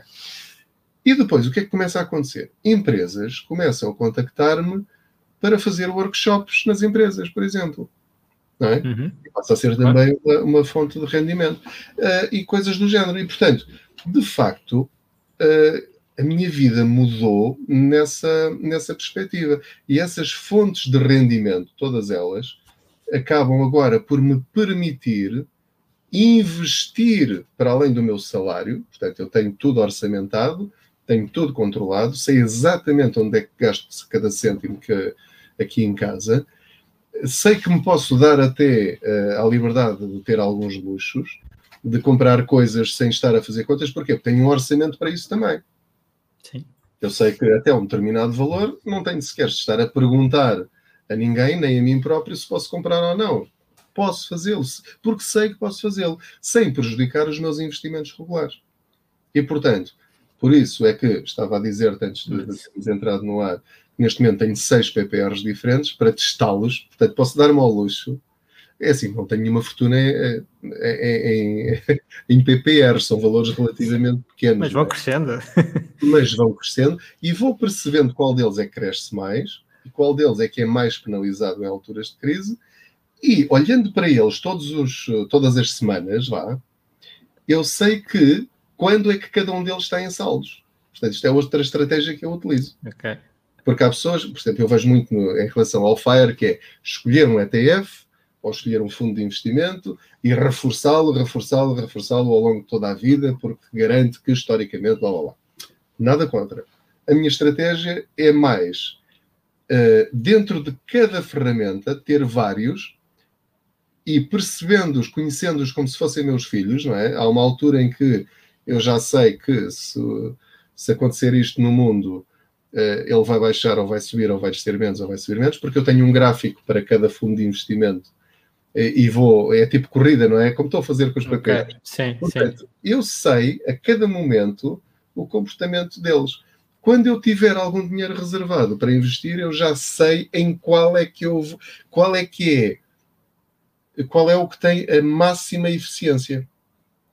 Uh, na minha intuição, porque se, se, se o Luís analisasse as é... minhas folhas, ia dizer, e só fez disparates, e tem, porque análise técnica e não sei o quê e tal, não sei o quê, a vela, eh, tal, aquelas coisas. Não, eu não, eu, não, eu não faço isso, eu não, não faço análise técnica. Não, não, mas, mas... Pronto, técnica sim, ou outra sim. análise qualquer. Portanto, isto é, é tudo intuição. Uh, mas... Até agora tem corrido bem, mas sei que estou a correr riscos. Portanto, isto é dinheiro. Eu sou mais adepto do, do consistente a colocar lá está, do FIRE, essa mentalidade de ir colocando e, e ignorar um bocadinho mais as flutuações. Mas, Sim, uh... mas eu, estou, mas eu estou, estou, a ser consistente. Estou a okay. ser consistente no investimento. Mas não sempre na mesma ferramenta. Ok. Portanto, uh, é como se uh, a minha ferramenta fossem várias, portanto, é, mas é, está tudo na mesma gaveta, que é a gaveta do investimento. Uh, agora perdi-me um bocadinho, portanto, uh, eu, eu, Ah, o que eu queria dizer é, eu só estou a fazer isto depois de ter um fundo de emergência, que é aquela grande dica que eu tenho de dar aos portugueses, que é, nós só vamos conseguir mudar a nossa vida financeira se tivermos um fundo de emergência, uma rede para qualquer emergência que surja, para não nos endividarmos, nem entrarmos em pânico e tomarmos más decisões, uh, porque estamos aflitos naquela semana, naquele dia. E, portanto, o meu primeiro objetivo ao longo destes 4, 5, 6 anos, em que eu comecei a perceber que tinha de ter essa, essa margem de manobra. Eu, neste momento, já sei quais são as minhas despesas mensais, eu tenho dinheiro suficiente reservado numa conta à ordem, a perder dinheiro para a inflação, no valor de um ano, de 12 meses das minhas despesas. Eu não Mas... investi enquanto não juntei esse dinheiro. Mas não precisa ter isso à ordem sem render nada. Pode estar na, nos tais certificados ou... Posso. Posso. Ah, é. posso. Posso, posso, posso fazer isso. A questão é que, por opção minha, até posso ter, por exemplo, no Banco Inter, tem aquela conta à ordem Sim. dos 5% e depois no segundo ano 2%, que estou a pensar seriamente fazer isso também. Eh, porque, de facto, tem lá estado parado durante tanto tempo que eu, eh, pelo menos, vou ganhar aqui. Normalmente, normalmente aconselho uma parte, claro que tem que estar à ordem, é disponível imediatamente, mas o resto já pode estar assim, com a dois, mas, três dias de levantamento. Mas repara, agora vou dizer uma coisa que não, não, não, não é suposto eu dizer, mas que eu acho Sim. que vais compreender. É, esse, esse fundo de emergência à ordem, eh, sendo um valor já, já compostinho, tem-me servido algumas vezes para aqueles reforços extraordinários quando um fundo de investimento está em saldo. Sim. Porque é... É, tem de ser naquele momento, tem de ser naquela tarde, tem de ser naquela manhã, ou para comprar uma determinada ação. Portanto, eu agora sou fã de giro, não é? Estou, estou na hora do almoço e deixa cá ver como é que estão as ações. Na hora do almoço não, porque aquilo abre em Nova Iorque às duas e meia. E, portanto, epá, mas eu agora não tenho dinheiro. Vou a esse meu fundo de emergência. Eu digo sempre às pessoas para não fazerem isto. Mas lá está, Sim. como se eu tivesse aquele dinheiro numa conta hum, a prazo, ou nos certificados do, do Tesouro ou do Forro, o, o resgate é só alguns dias depois. E, portanto, nessa altura, já perdi aquela oportunidade. E, portanto, eu quero ter aquele dinheiro à ordem porque me permite não só ter uh, dinheiro disponível para uma emergência grande que pode surgir um dia, e tem de ser naquele dia ou para o dia seguinte, é? um, ou então para ter um fundo de, oportun... de emergência de oportunidades. Isto é, as, finanças, as finanças são muito pessoais, cada um faz assim um bocadinho. Desde que o conceito esteja lá, tá, tem lá a parte de, do fundo de emergência, está a parte de investir, depois uh, há aqui uns ajustes que é, que é cada pessoa utiliza um bocadinho os seus. Não é? Há aqui alguns nomes interessantes para, para o. Uh, mas, mas, lá está, é, é, é, as finanças pessoais têm, têm, é, como em tudo, têm os seus fundamentos. Há coisas que são básicas. A partir do uhum. momento que nós percebemos o básico, depois, a partir daí, começas a fazer alguns floreados uh, conforme o talento de cada um e conforme o, o perfil de investimento de cada um, como é evidente, não é? Agora, aquilo que me choca é a profunda ignorância em relação ao, ao básico, porque podíamos viver muito melhor com o mesmo rendimento e, e passamos a vida a queixar-nos dos outros quando, em muitas situações, nós somos responsáveis pela nossa massa. Podíamos fazer mais. Uhum. Podemos fazer melhor. Não é, não é ficarmos todos ricos, não é nada disso, mas sim, todos viver melhor, com mais, de uma forma mais equilibrada. Uh, e às vezes, não estou a dizer sempre, atenção, não é uma crítica às pessoas, mas há coisas que todos nós podíamos fazer melhor. E portanto é perceber o quê e depois fazer. Muito bem. Pedro, já vamos com, com uma hora e meia. Vou só fazer tá. as, últimas, as últimas perguntas. Hum. Uh, que é, pronto, aqui no Fire nós uh, falamos muito em liberdade, liberdade financeira, mas também liberdade de tempo, liberdade geográfica. Então, viagem de sonho do, do Pedro, qual é que seria? Viagem de sonho. Olha. Se calhar até uma já feita, que marcante, ou, ou uma planeada ou pensada. Olha, hum, eu, gosto muito, de, já fui à África em trabalho, em reportagem, gostei muito de África. Gostava de visitar mais países em África. Uh, mas uh, não é, bem, não é bem uma viagem de sonho. Eu gosto, gosto mais de, de ver os outros felizes do que propriamente gastar dinheiro numa coisa só para mim. Mas isso é feito o meu. E então, gostava muito de, de levar os miúdos à, à Disneyland de, de, de, Paris e já devíamos ter ido. Uh, e eu, no livro número 2, neste aqui, escrevi um capítulo uh, a explicar a minha primeira experiência com as ações e tinha dito que o meu objetivo com aquelas ações especificamente que eu tinha comprado, aquelas ações haviam de servir para me pagar a viagem à Disneylandia. Então, à Disneylandia. Ok. Uh, pedi um orçamento e, portanto, disse, estas ações, estas ou outras, portanto, uh, as ações na de giro vão pagar-me a viagem de, para, lá, para, para ir à Disney. Os quatro. Um, e deu deu, ou seja, já, já arranjei o dinheiro. Agora é, é preciso é libertar aqui do Covid, não é? O problema, no ano passado, que era para termos ido, Covid, pronto, esquece, adeus, já não dá para ir. E portanto ficou para este ano. Mas depois eh, falei lá com, com os responsáveis, com as pessoas com. Assim que tem, tem uma agência de viagens lá dentro, porque fazemos tantas viagens para, para todo o mundo. Claro.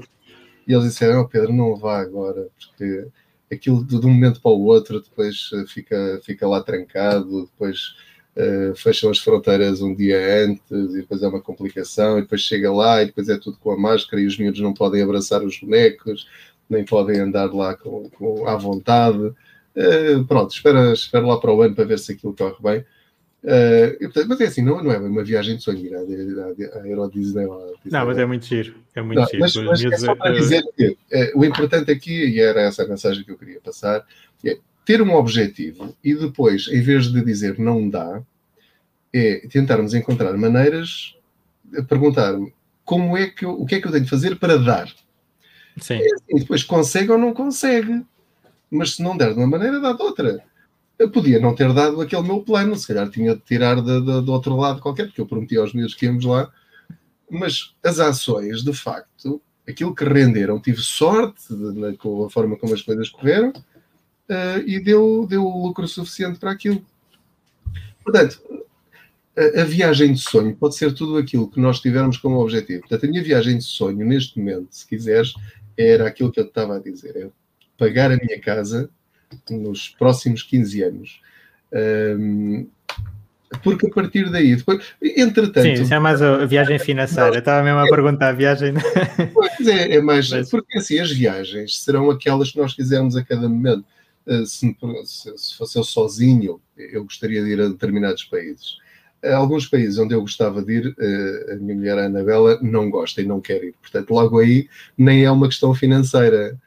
Uh, não, não, não, não, teria prazer nem gosto de ir sozinho visitar o país que ela não gostasse, ou claro. os dois e ela ir contrariada. Uh, portanto, vamos, quando temos filhos e somos casados e, temos família, uh, acabamos. Mas essa da, da Euro Disney é, é boa, é, é muito divertido. Tem que ir à, Space Mountain.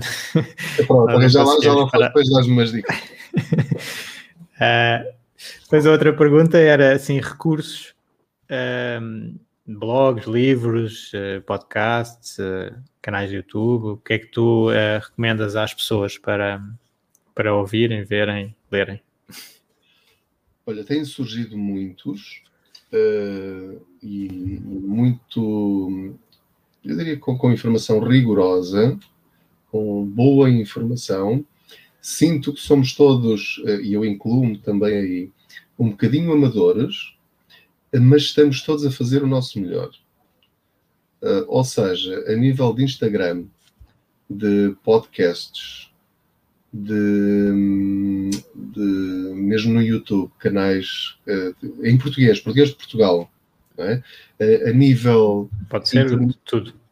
Sim, portanto, no Brasil é só escrever finanças pessoais no YouTube e bem, é um, tem, tem, podem passar um ano inteiro a ver esses vídeos. Eu aprendi imenso com, com muitos desses, um, desses vídeos uh, de, de, de, pessoas como, como o Gustavo Cerbasi, como a Natália Arcuri do Mupop, uh, o, o Tiago Negro, acho que é assim que se chama.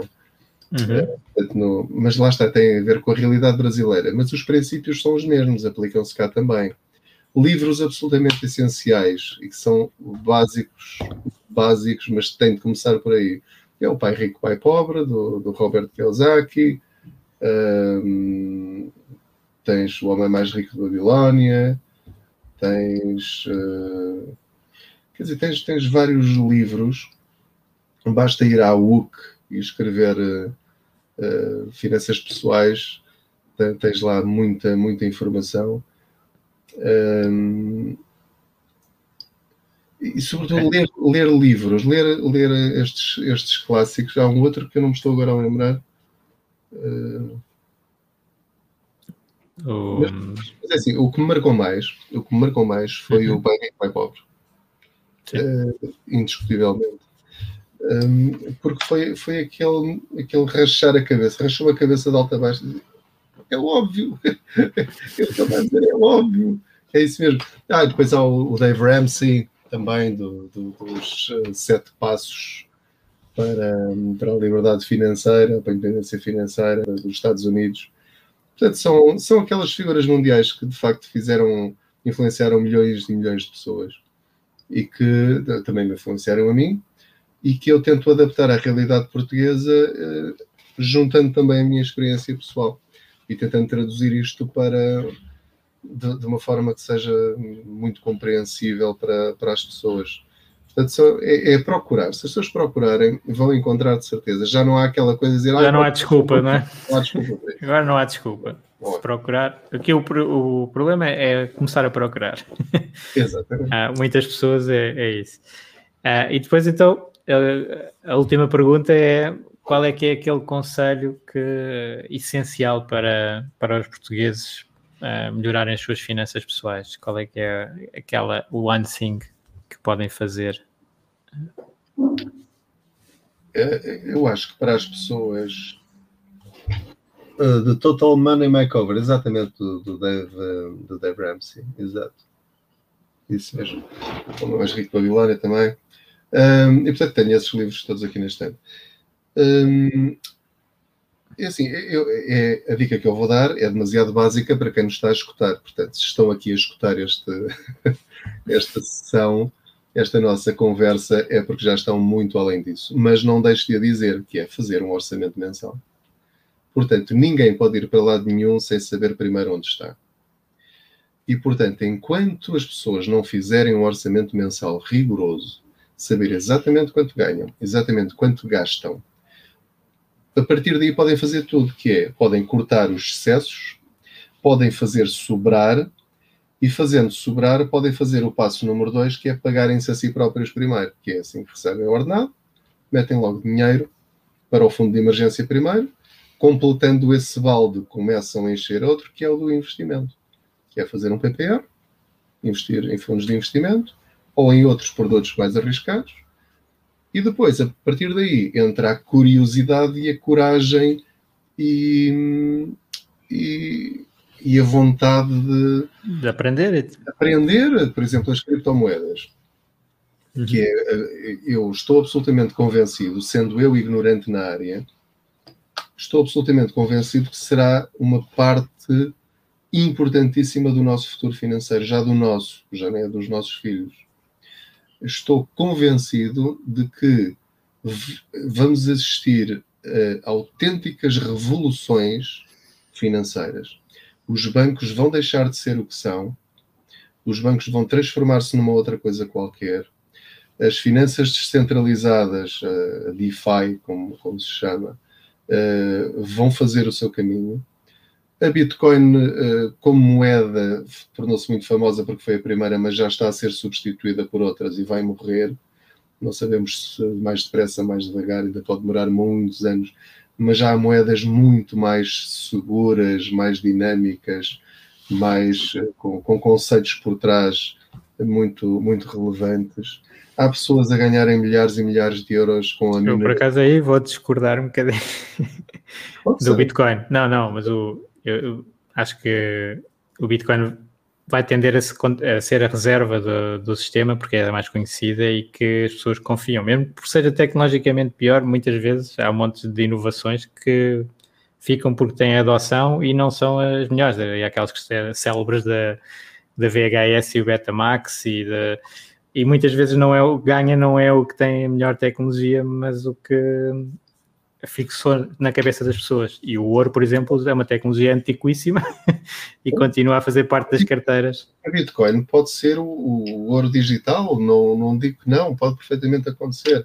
Agora, como moeda do dia a dia, já há outras mais uh, com, sim, com mais sim, isso não. e com, com, com, menos dadas a fraudes e coisas do género. O que eu quero dizer não é invistam, é informem-se. Não, não, não deixem para as pessoas que nos estão.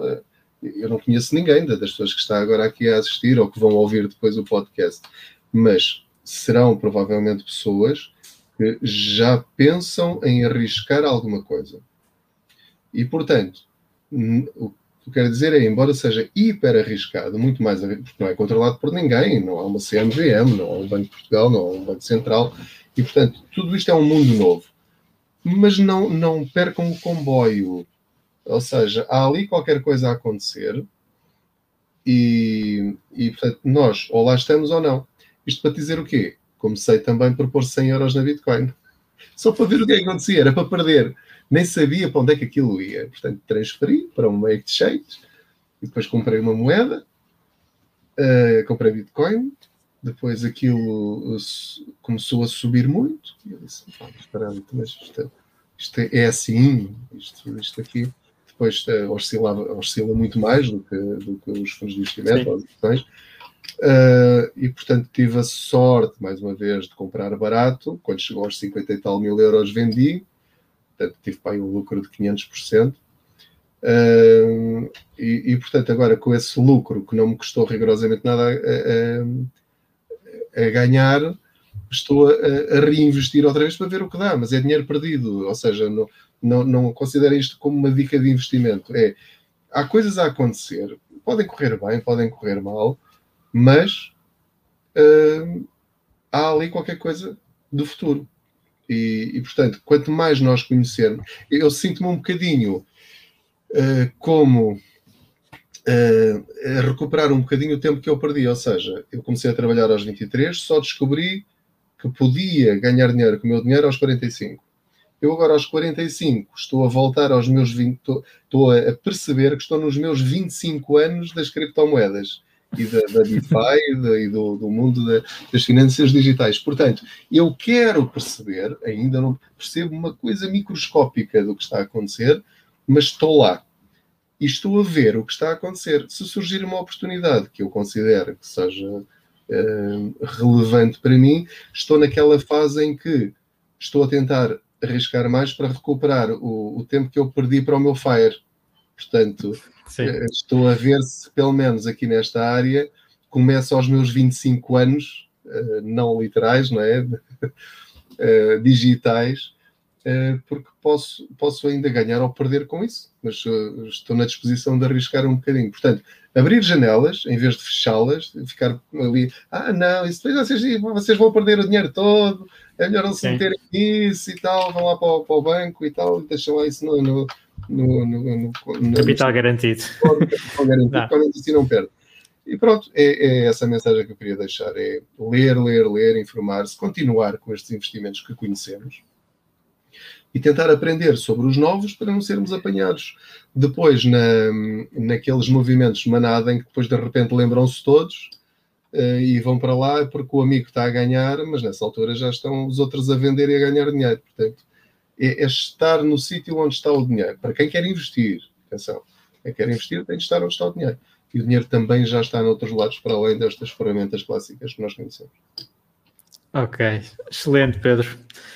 Obrigado por, por ter estado aqui no, com o grupo Fire, Fire Talks Portugal. Obrigado a todos que estiveram aqui também a, a assistir à, à nossa conversa. Uh, e vamos continuando a falar aí no, no grupo e no, nos vários fóruns. Uh, continuem a tratar da vossa literacia financeira e, e, eu recomendo então seguirem semanalmente o, o Contas Poupança com, com dicas Olha. novas. Agora vai uh, e, e os, agora vai de férias também, é? Também vamos fazer um bocadinho de férias. Uh, e, o, e, os livros são autênticos manuais de poupança, em que, por exemplo, como o Pedro estava a dizer, de fazer o orçamento e ir vendo as várias linhas, se calhar planear cada mês olhar para uma área. Os, os, livros têm a área das telecomunicações, têm a área dos bancos, têm a área do Estado, dos impostos, e ir pegando nessas dicas e, e implementando, porque lá está, isto com tudo do conhecimento tem que ser implementado para ter eficácia. Se for só uh, entrar e, e, e, sair, não, não, tem, não tem qualquer impacto. Ok? Obrigado a todos. Obrigado, Pedro. Foi um gosto. Até a próxima. Até à próxima. Obrigado a todos. Obrigado por ouvires. Junta-te à discussão através do grupo Fire Talks Portugal no Facebook e não te esqueças de ver a descrição, onde poderás encontrar mais informações. Até à próxima!